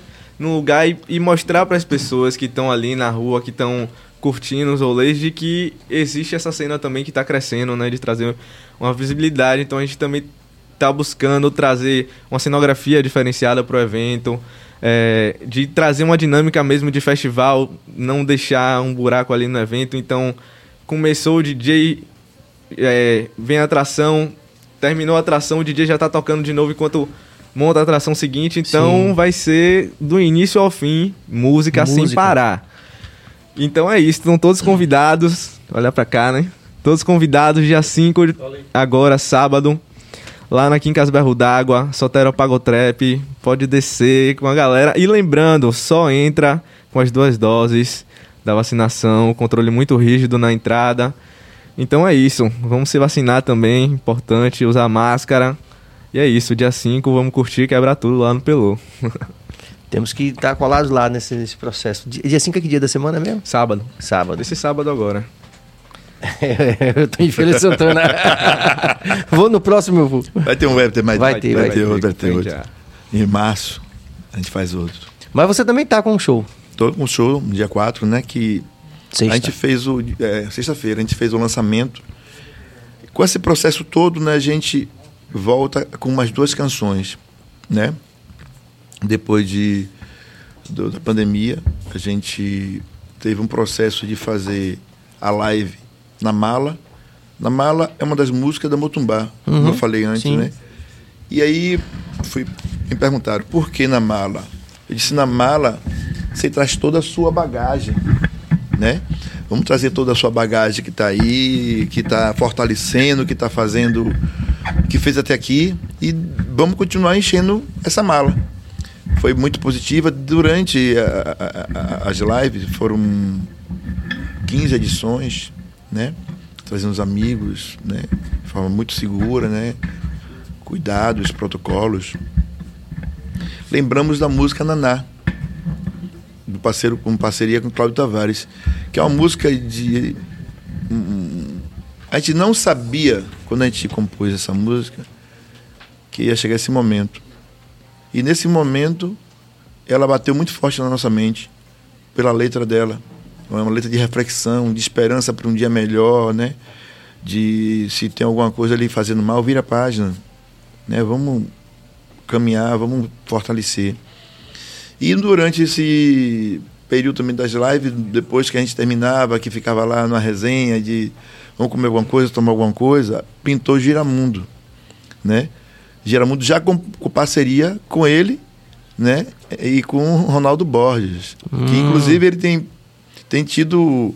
A gente tem tido muitas parcerias, né? Coisa boa. Com, com, com, da composição também. E aí eu sei que a gente está com essas duas músicas e um fator muito bacana que nessa conversa de criança, de não sei o que que eu sempre trago, a gente teve uma vontade de ver a ideia do coletivo, né? Fazer um clipe em game. E aí Hum. o Giramundo a gente lançou no mês passado, né? né, janeiro, na verdade, dia 7, o lançamento do- da- das músicas com, com clipe. E foi uma aceitação muito bacana porque é, apesar de Giramundo estar com clipe na, na não, mas as duas estão indo de forma bacana, né? Tranquilo, sem forçação. Giramundo ela é muito caliente. E Naná ela traz uma, uma reflexão. Você até dança, mas você curte ela fazendo uma reflexão. E aí estamos na pista, dia 4 agora, repetir o, o, o, o, o, evento. O nome do evento é Giramundo. E convidamos Sara Jane Pronto. para a gente é, agradecer o que ela também Sim, trouxe para a gente, traz e inspirou, né? Então, a gente que trem- também traz música dela no repertório, como a música Eu Quero Vale, né? Que é uma das músicas fantásticas. Eu disse, pô, vamos celebrar, vamos fazer. Então, dia 4, tem o Fábio, tem Fábio também, o DJ Fábio, que é um. é africano, né? É parceiro, quero aqui dar um, deixar um salve, que ele traz uma linguagem muita ah, com as músicas africanas. E justamente porque a Motumbá tem essa, esse, esse lado. Assim, vamos trazer uma parada. E teremos participação do Guedes, né? Ah, Além é. das guitarras, para fazer o groove dele lá, né? Maravilha. A Fazendo a música de lançamento, inclusive, né? E a outra música, vou contar essa história aqui, Conte aí. aproveitar. Eu tava. Tem esse show agora do, do sábado, né? E é o primeiro show, meu primeiro show com essa estética do Pagotrap. Um show praticamente todo novo. E aí eu tava sentindo falta ainda de uma abertura, assim, no show. Falei, vai, o que, que eu vou trazer na abertura do show, assim? Que no final das contas o plano acabou mudando, mas comecei a fazer com essa intenção. E eu comecei a fazer um instrumental e tal. É, de forma bem descompromissada, assim, só com a estética mesmo de abertura de show. É, porque o que acontece? As bandas de pagode, elas geralmente sempre tem um instrumental no início que a banda vem gruvando ali antes do vocalista entrar e começar o show mesmo, né? Sim. Então. Tempo do eu- ajuste ali, né? é, Isso, eu é. falei, é, quero começar o show fazendo um groove antes, um instrumental de pagotrap mesmo, e depois eu venho com a música é, cantada, né? Hum. No caso. E aí eu já finalizando esse instrumental assim, eu falei, é, eu acho que eu vou gravar umas guitarras. Não tinha nada de guitarra ainda. Eu falei, vou gravar umas guitarras. Aí comecei a tocar umas coisas assim em cima pra ver o que, que ia rolar, pra gravar e tal. Aí quando eu me dei conta assim que eu botei na distorção assim, veio o riff do Adão Negro, da música Adão Negro. sim, sim. Aí eu falei, véi, não existe mais instrumental, virou uma releitura agora. Ah, e aí eu refiz o instrumental todo em cima, mudei a estrutura também um pouco, né? E refiz o instrumental Pô, todo. tô curioso pra ouvir. Então, lá no dia 5, vamos fazer a versão da Adão Negro em Pagotrap. Então, se você quer ouvir, chega lá que vai ser massa. Eu acho legal porque a gente tem conversado aqui com várias pessoas de vários estilos, né? E no final das contas a gente chega a essa conclusão de que é tudo música preta.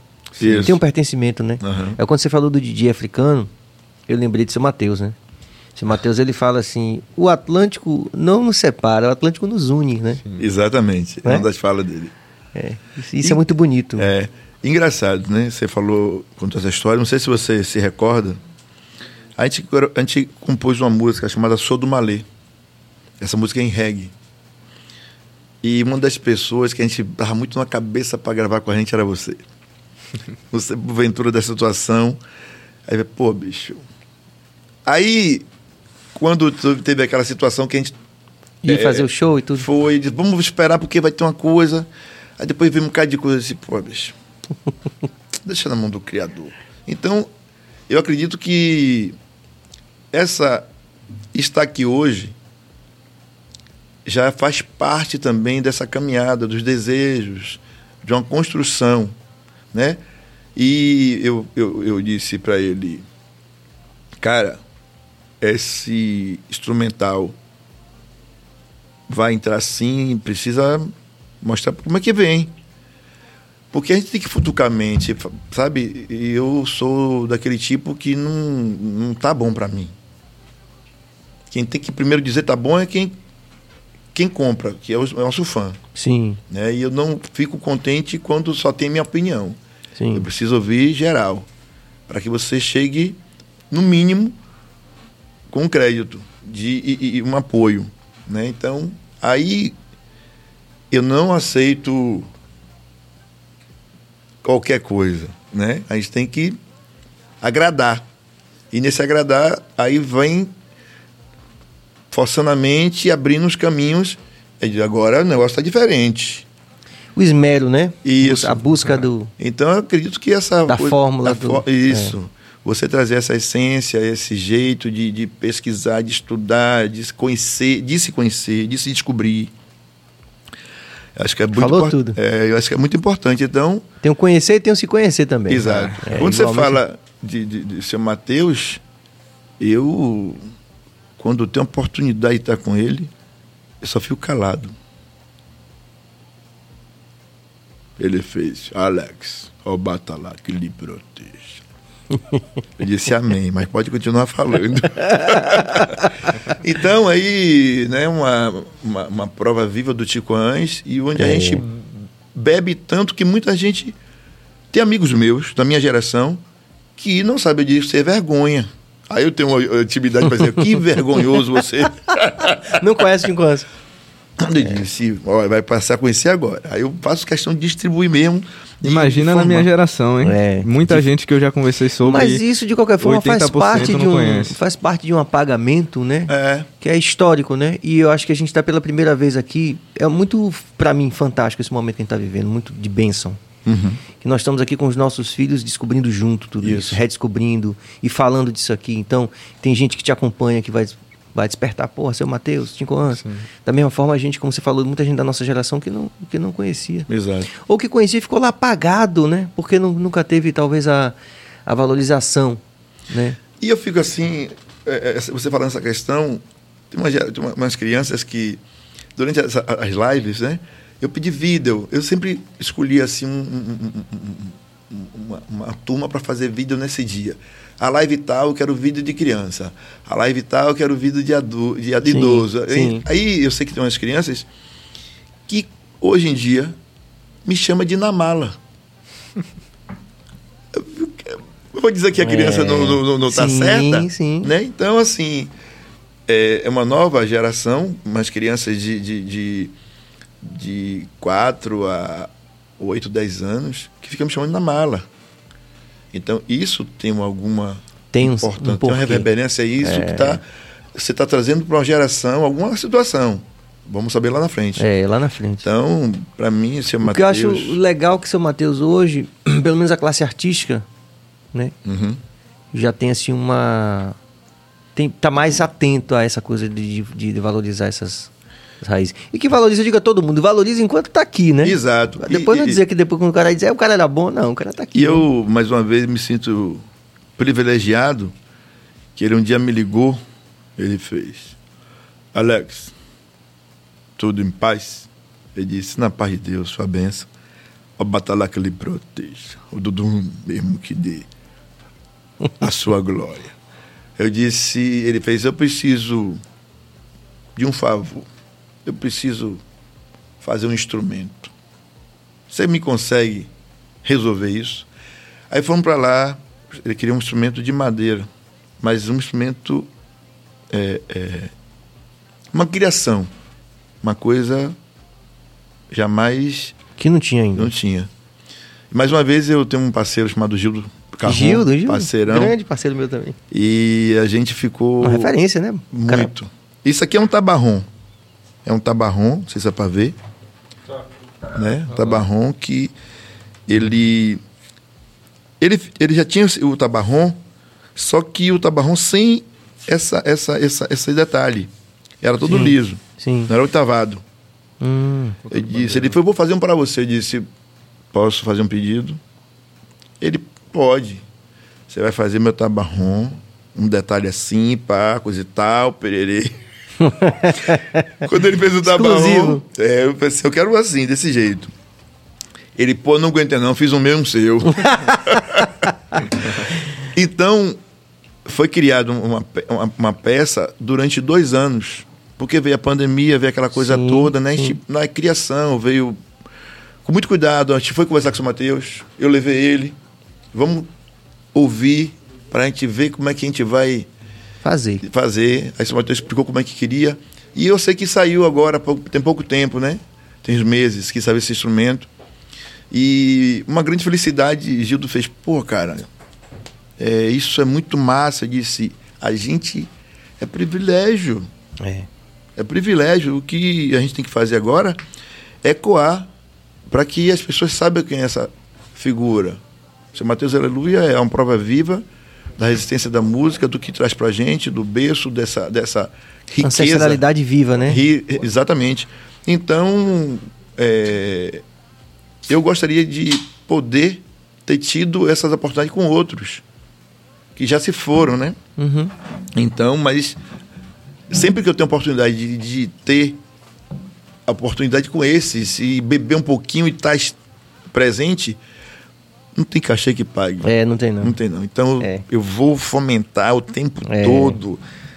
Ó, Balu aí, Babalixá, porque o cara tá aí vivo, né? É. O Chico Antes, coisa que eu via lá atrás. E você falou uma coisa no começo que é, a gente vai valorizar agora as interações. Tem muita interação, não tem, Cabas? A Uhum. gente vai valorizar agora. Mas antes disso, é, você acabou me lembrando essa coisa do. do- da, da referência, né? Quando você falou assim que era um trabalho muito avançado para a época. Isso. E eu já vi Carlinhos Brau falando isso, que até hoje, quando você ouve Tincoãs, Aham. é avançado, Mas é. né? E isso é que é louco, né? Porque É, exato, talvez você- a gente ainda demore muito tempo para poder entender que Chega lá. como aquilo era avançado, né? Exatamente. Imagine, naquele tempo de dureza, né? De, de, de muito mais apagamento, de muito mais intolerância, tanto religiosa Isso. como a questão da afrodescendência, enfim. Aí tudo. pega um vídeo desse Matheus de lá de trás, ele fazendo um, um som com os dedos, ele tem um, ele tem um groove nas mãos. E tem um negócio que ele faz com a unha. E eu nem, eu nem tento. Isso de lá de trás, quando ele chegou com o instrumento, que a gente foi no estúdio para poder gra- gravar coisa e tal, ele experimentou o instrumento. Ele aí. Uma unha, o negócio Com a unha e, e o corpo e o instrumento. Um som, cara. e parecido o mesmo jeito ele fazendo com um atabaque. Hum, Né? Aquela, aquela, aquela, aquela, aquele, aquele comportamento. E aí eu viajei. Eu estava ouvindo, eu tava vendo ele fazer ao vivo e eu, eu vi a cena do vídeo que há muitos anos lá atrás. Né? Então, é swing energia, como ele mesmo disse. Eu não sei. O que me toma é uma energia. Isso é bonito, né? É. Isso é muito bonito. E fiquei muito feliz agora que Bial encerrou a temporada com ele. Foi, né? Não que vi. negócio fantástico. Aí eu digo, É bênção. a gente é bem representado, né? É. Vamos agora valorizar as interações aqui com a família Guedes. Ovidio Júnior, Alexandre, você já pensou em gravar um álbum com músicas suas e as que marcaram sua carreira e gravar um álbum cantando salsa e mambo com esse vozeirão? Minhas até sim, mas esse salso, salsa e mamba ainda não. Mas você sabe que o Rod Stewart, ele tem toda essa obra gigantesca de Uhum. décadas e décadas, né? Mas de repente ele gravou sucessos, tipo isso. Sei, sei. Uhum. Grandes sucessos da música internacional. Sei. E explodiu de novo, né? Já com 70, não sei. É. não- quer dizer, é meio isso aí, né? Tipo Vamos- assim, também, você também é um grande intérprete. Vamos vai- estudar mais É. pra poder chegar lá. Fica aí a referência do vídeo. Vamos lá, acaba mais interação. Kaique Andrade, salve Alexandre Serginho, aqui é Kaique de Simão Dias, Sergipe. Pergunte ao Alexandre Guedes qual foi o motivo da saída dele da Timbalada. Timbalada, como eu falei há pouco instante, a gente que é músico, a gente viaja, a gente precisa de, de galgar novos eh, horizontes. E a proposta lá atrás de Brau, sempre ele falava: isso aqui é uma porta para o mundo. Então a gente precisa é, é, que, que vá monte, um monte para que traga mais um monte. Então, sempre a proposta lá foi assim: ó, vamos preparar para o mundo. É tanto que hoje nós temos vários músicos espalhados pelo mundo que passou pela Timbalada, né? Trabalhando com vários. É, Os grandes- maiores do mundo, né? Exatamente. Então, é o motivo da gente levar, espalhar e, e dar oportunidade aos novos. Inclusive, eu vejo hoje alguns que eu vi pequenininho na Timbalada, eu digo, pô, era isso mesmo, abrir, abrir ala para outros. Sem dúvida. Vamos lá, Cabas, mais interação!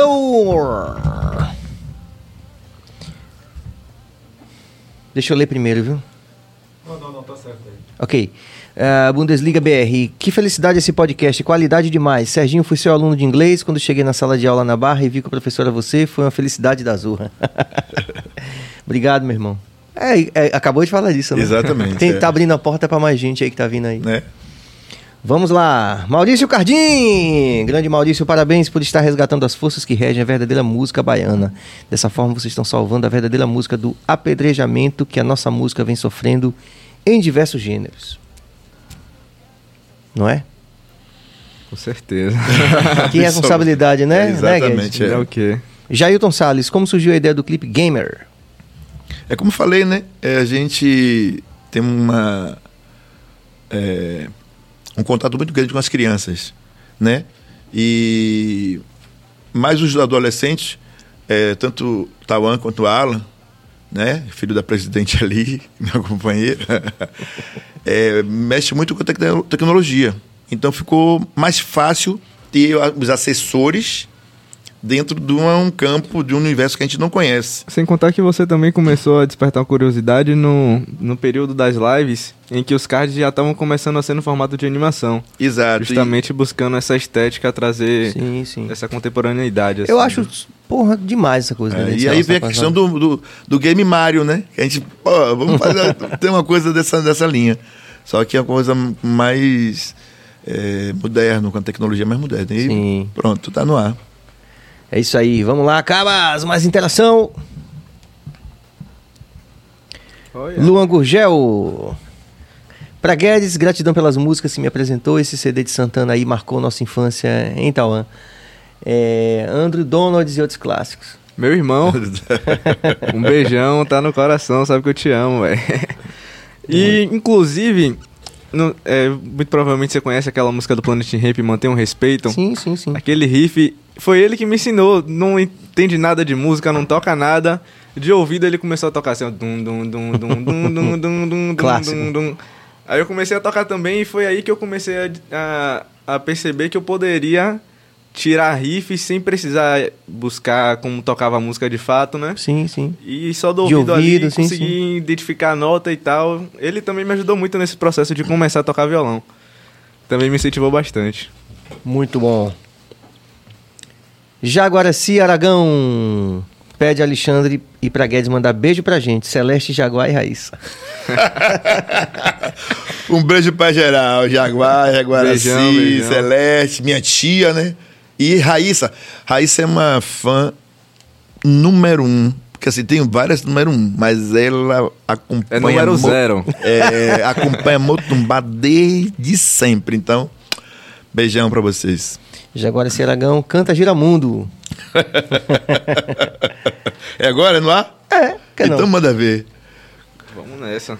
Opa. Ah, tava tudo pronto aí, eu não tinha percebido esse violão aí, cara.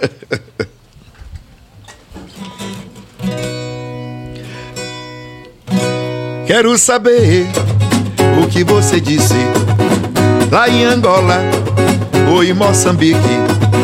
Quero saber o que você disse lá em Angola ou em Moçambique. Quero saber o que você disse lá em Angola Moçambique. Gira, gira mundo, quero ver você. Gira, gira mundo, quero ver você. Gira, gira mundo, quero ver você. Gira, gira mundo, quero ver você. Gira, gira mundo, quero ver você. Gira, gira mundo, quero ver você. Assanhou, assanhou, balança. Assanhou, assanhou.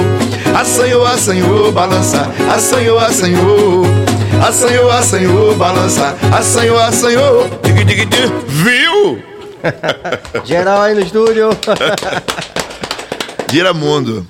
É isso que eu falo, velho. Por que, que a gente faz BaiaCast? Por causa disso, dessa coisa linda, né? Essa possibilidade da gente ter. Olha que coisa maravilhosa aqui, né? Que, que, que benção, né? Obrigado, obrigado. Essa, essa palavra vai ficar na minha cabeça aí, porque eu não fazia essa relação até então, Uhum. que significava benção. Bênção. E Motumbaxé é a resposta. Deus lhe abençoe. Deus lhe abençoe. É. Aí, ó, tá vendo aí? Muito bom, vamos lá, Cabas! Ovidio Júnior, mais uma vez, você tem um papel muito importante na virada de mesa da história da percussão na Bahia. Muito obrigado. Poucas pessoas sabem disso e o BaiaCast mais uma vez fazendo esse papel importante da informação. Dali Baiacast. Obrigado, Vídeo. Vamos aí, firmes da missão, né? Vinícius Quinto, salve, abraços de Camacan. Maravilha. Dali Camacan. Você também tocou muito no interior da Bahia, todo com Muito. essa coisa, desde a timbalada até. Muito, assim. é, eu toquei muito, muito no- no- nas capitais, mas quem mais me, me poss- possibilitou to- ir para os interiores foi o Projeto Baianada. Sim. E chegou uma época que eu estava me chamando de Sergipanada. eu não queria sair de Sergipe. Então, a gente pôde ver outro, outro horizonte, outro, outra estrutura, né? Dizer, pô, eu, parecia até que em alguns momentos eu voltava ao, ao começo da carreira. Sim, Então sim. a gente é, é, procura reaprender. Sem e dúvida. importante muito nesse momento de pandemia, que está começando a acontecer algumas coisas, a gente precisou, geral, diminuir as coisas, outra estrutura, Uhum. men- menos. sim. A gente não tem essa dificuldade porque a gente já passou, né? Viajando numa Kombi com as pessoas e os instrumentos. Pois é. Peraí pra não A- cair, pá. A, ve- a velha Kombi. É, esquivando, tipo dando ringue, né? Micareta, esses negócios Ô, assim. meu irmão. E por aí afora. Então isso aí deu uma gente uma experiência pra gente É. saber trilhar nesse, principalmente nesse momento, né? De, de- de- de pisar um pouquinho no freio e É, entender que é- exato. o mundo foi pro saco, né? A verdade foi essa. né? Exatamente. A gente... Volta, por favor, essa última, Cabas. Jaguaraci, mais uma vez, sucesso BaiaCast, alegrando essa noite com esses artistas lindos. Arrasou. arrasou. É isso aí, isso aí. Pronto, tá chegando mais interação aí. Caramba, velho. Boa. que massa. É, muito, muito, muito, muito, muito, muito massa, porque é como o Tom falou há pouco instante, nem sempre a gente tem a oportunidade de contar um pouco da história assim detalhada, né? Então a gente o BaiaCast tá bate palma aí, gente. Eu agradeço e tô assim, percebendo essa missão também, né? Que já chegou assim. Como eu te falei, a gente tava falando em off aqui. Que eh, o Nego teve aqui e falou. ah, Aí mandou contar de Rui de Brito. Rui de Brito, se estiver vendo, se ouvi- ou se vir, ou alguém que conhece Rui de Brito, uma referência fantástica também. Aí, por extensão, a gente já foi em casa pensando, tomando um café, pensando na pauta, nas coisas e tal. Digo, gente, tem que trazer missinho. Cara, Tanta história pra gente contar, né? Da, da, da- Muita gente. Uma das referências que É. eu sempre vi, né? Assim, É. Apesar de muita gente hoje não conhecer, não saber da história. É. Mas é bom que você está. É, tomara que a galera aceite vir, né? É, É, algumas pessoas a gente já chamou, no, teve problema de data e tal, assim, e a gente super entende, lógico, Sim. né? Mas estamos aí firmes nessa missão. que massa.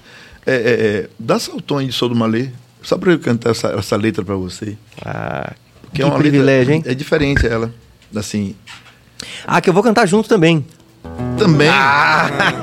Acho que é, se você tiver agenda, oportunidade, dia 18, Sim. eu gostaria que você participasse de um evento nosso. Pronto, dia 18. Vamos é, combinar. Vamos ver se. É 18, mas você conversa. vamos, vamos conversar, vamos conversar. Ela fala assim: composição minha e do Guedes. Venho do baú sagrado da terra mãe que me pariu, batendo no couro meu sonho. Confio no sol que se abriu, faço meu canto profano, seguindo meu rumo de fé, da força que emana meu bando, da raça que vem na maré.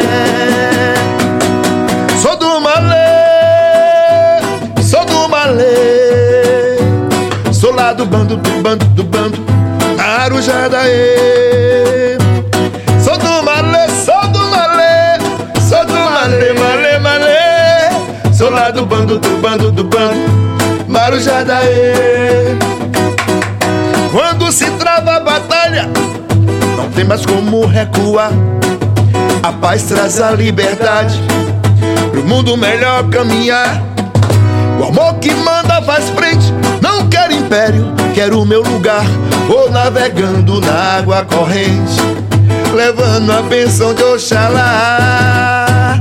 Sou do malê, sou do malê, sou lá do bando, do bando, do bando, Marujá da Rê. Sou do malê, sou do malê, sou do malê, malê, malê, sou lá do bando, do bando, do bando, Marujá da Rê. Geral no estúdio aí. essa música aí. então, é, no momento que a gente vê essa música, a gente não estava com pretensão de fazer um reggae.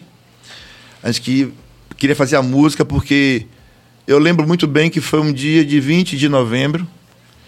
E aí sempre, vamos postar coisa. Eu disse, pô, não quero postar nada não, que já tem.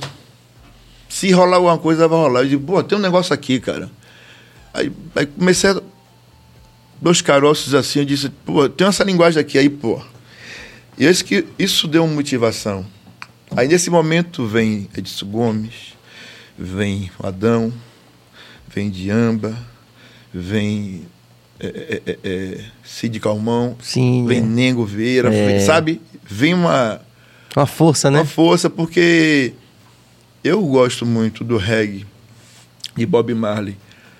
Mas quem está aqui comigo é Serginho. Entendeu? Que está na minha base, que está na minha. tá, é, com todo respeito, logo o Sim, rei do lógico. A gente Mas a gente também, precisa, é. né, dessa questão. É tanto que eh, no nosso show tem um bloco muito forte de reggae, né? E uma das coisas que estavam, mesmo durante o processo dele todo, eh, o Guedes, né? No processo dele todo, ele sempre ele tem uma, uma questão mais. referência. O beat dele é mais calmo, Cadenciado. É, é cadenciado. E justamente que traz essas linguagens. E o reggae eh, vem com muita força no trabalho dele, né? Então, agradecer pessoalmente aqui a inspiração Oh, meu irmão, que você maravilha. eh, manda pra gente. Vamos gravar, tá marcado já, né? Aí quase na cabeça. Vamos abrir esse negócio aí, fazer nova releitura e pau! E fazer o show. Meus irmãos, meus irmãos da vida que a vida nos deu. É uma satisfação imensa ter recebido vocês aqui. Agradeço de coração. Sei que estou falando em nome de toda a equipe, de todo mundo que acompanhou a gente aqui, que vai ver Obrigado. depois, que foi uma noite de muita luz, de muito, encantamento, né? Uhum. De muita energia positiva. Só pedir que vocês terminem eh, lembrando dos shows que vocês vão fazer e mandando uma mensagem que vocês queiram para quem vocês queiram. Mas eu gostaria de parabenizar mais uma vez, porque esse cenário aqui, Tá bonito, não tá? eu me, senti, eu me sinto em casa, né? É. Uma força, uma energia. Tem uma força, tem. Uma energia. Então, assim, essa casa é preparada tipo, com bons fluidos, com boas energias. Então, que Deus abençoe é, mais e mais essa Amém, missão, porque quando chega alguma coisa na minha vida, eu penso que a missão, seja ela pouco ou muita, às vezes eu gosto, não gostando, ou gostando, é missão. Então, que Deus abençoe. Muita luz, muita paz para você e toda a equipe, que de uma gentileza fundamental. E dia 4, vamos balançar, vamos sacudir com a participação do Guedes e com Sara Jane. E nosso DJ Fabião, Fábio. Fábio Lima Angola. Fábio é, vai balançar tudo isso que. Ele fez, mano, é o seguinte, a gente vai começar num, num beat legal, assim, massa, depois a gente vai subir pro underground, meu irmão. A gente vai fazer ser visceral. Eu disse, então, aperta o play 4 na cabeça. Manda ver. E aí, Guedes? Manda aí, chama a turma. Primeiramente, quero agradecer também, né? Pra mim é uma honra, como eu já falei antes, estar aqui podendo conversar com você, que também é uma influência muito grande na minha musicalidade. É, não é à toa também que toquei Adão por tanto tempo e hoje, é, recentemente, né? Caiu mais uma vez Sim. no meio de uma produção. Então a gente vê que também não é à toa nada disso. Tem um então, pertencimento, Quero né? agradecer pelo espaço, agradecer a receptividade de todo mundo, também aqui da equipe. Muito obrigado, de verdade. E é isso, dia 5, no Pelourinho, lá na Quincas Berro d'Água, Soltero Pagotrap, show meu, com a estética totalmente nova. É, Nessa, Dai, El Croix e Maia. E é isso, vamos fazer o Pelourinho ferver e mostrar pra galera essa cena que tá crescendo cada vez mais. E é isso, também eu aproveito, se inscreve aqui no canal do Bahia Cash pra fortalecer esse, esse podcast que tem dado oportunidade a vários artistas novos. Você que está assistindo também pela primeira vez, se estiver assistindo pela primeira vez, vai lá procurar os conteúdos. Também tem vários outros artistas aqui Muita da nova boa. geração que também veio aqui conversar, enfim, falar sobre todo esse processo também. Então é isso, vamos valorizar a nossa arte, a arte da Bahia, principalmente a arte, a música preta. E é isso, muito obrigado. Espero ter a oportunidade de voltar mais vezes e de, enfim, de ter Parte essa 2, vai ter parte 2. Eu ia falar isso. Queria, nesse momento, mandar um abraço para Ricardo, nosso assessor. E na parte 2 eu vou contar uma história com ele. Pronto. Agora eu quero lhe fazer um pedido pra gente terminar. Diga. A primeira música do Motumbaque que você cantou aqui, que foi o Abre Alas, que foi antes de Bororó. Faz em mim mesmo. Como tá no disco. A primeira. Não mi, só harmonia lá.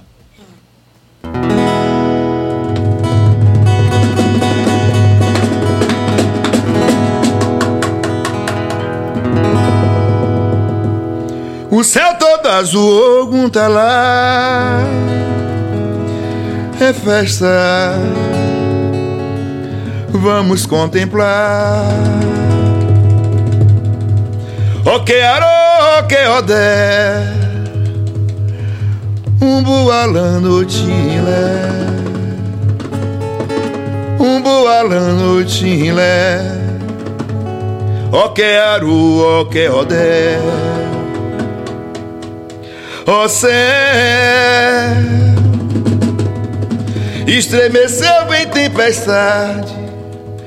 Raios e ventos anunciam. Chegou a rainha de Bari Ó mãe, olha que me defenda E afaste de mim toda maldade. Ô chumbada Vem com Ilé Pra dar ofá Ao filho louco Edé Traz seu alá.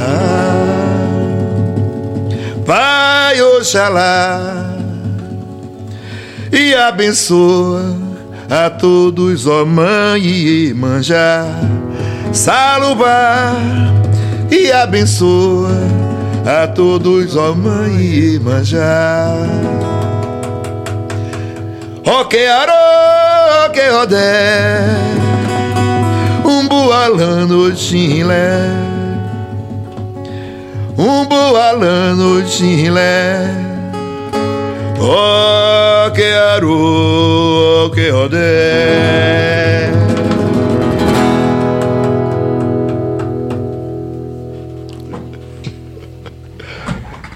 Paz e luz, meu irmão. Muita força, muita cheia. Grande Guedes.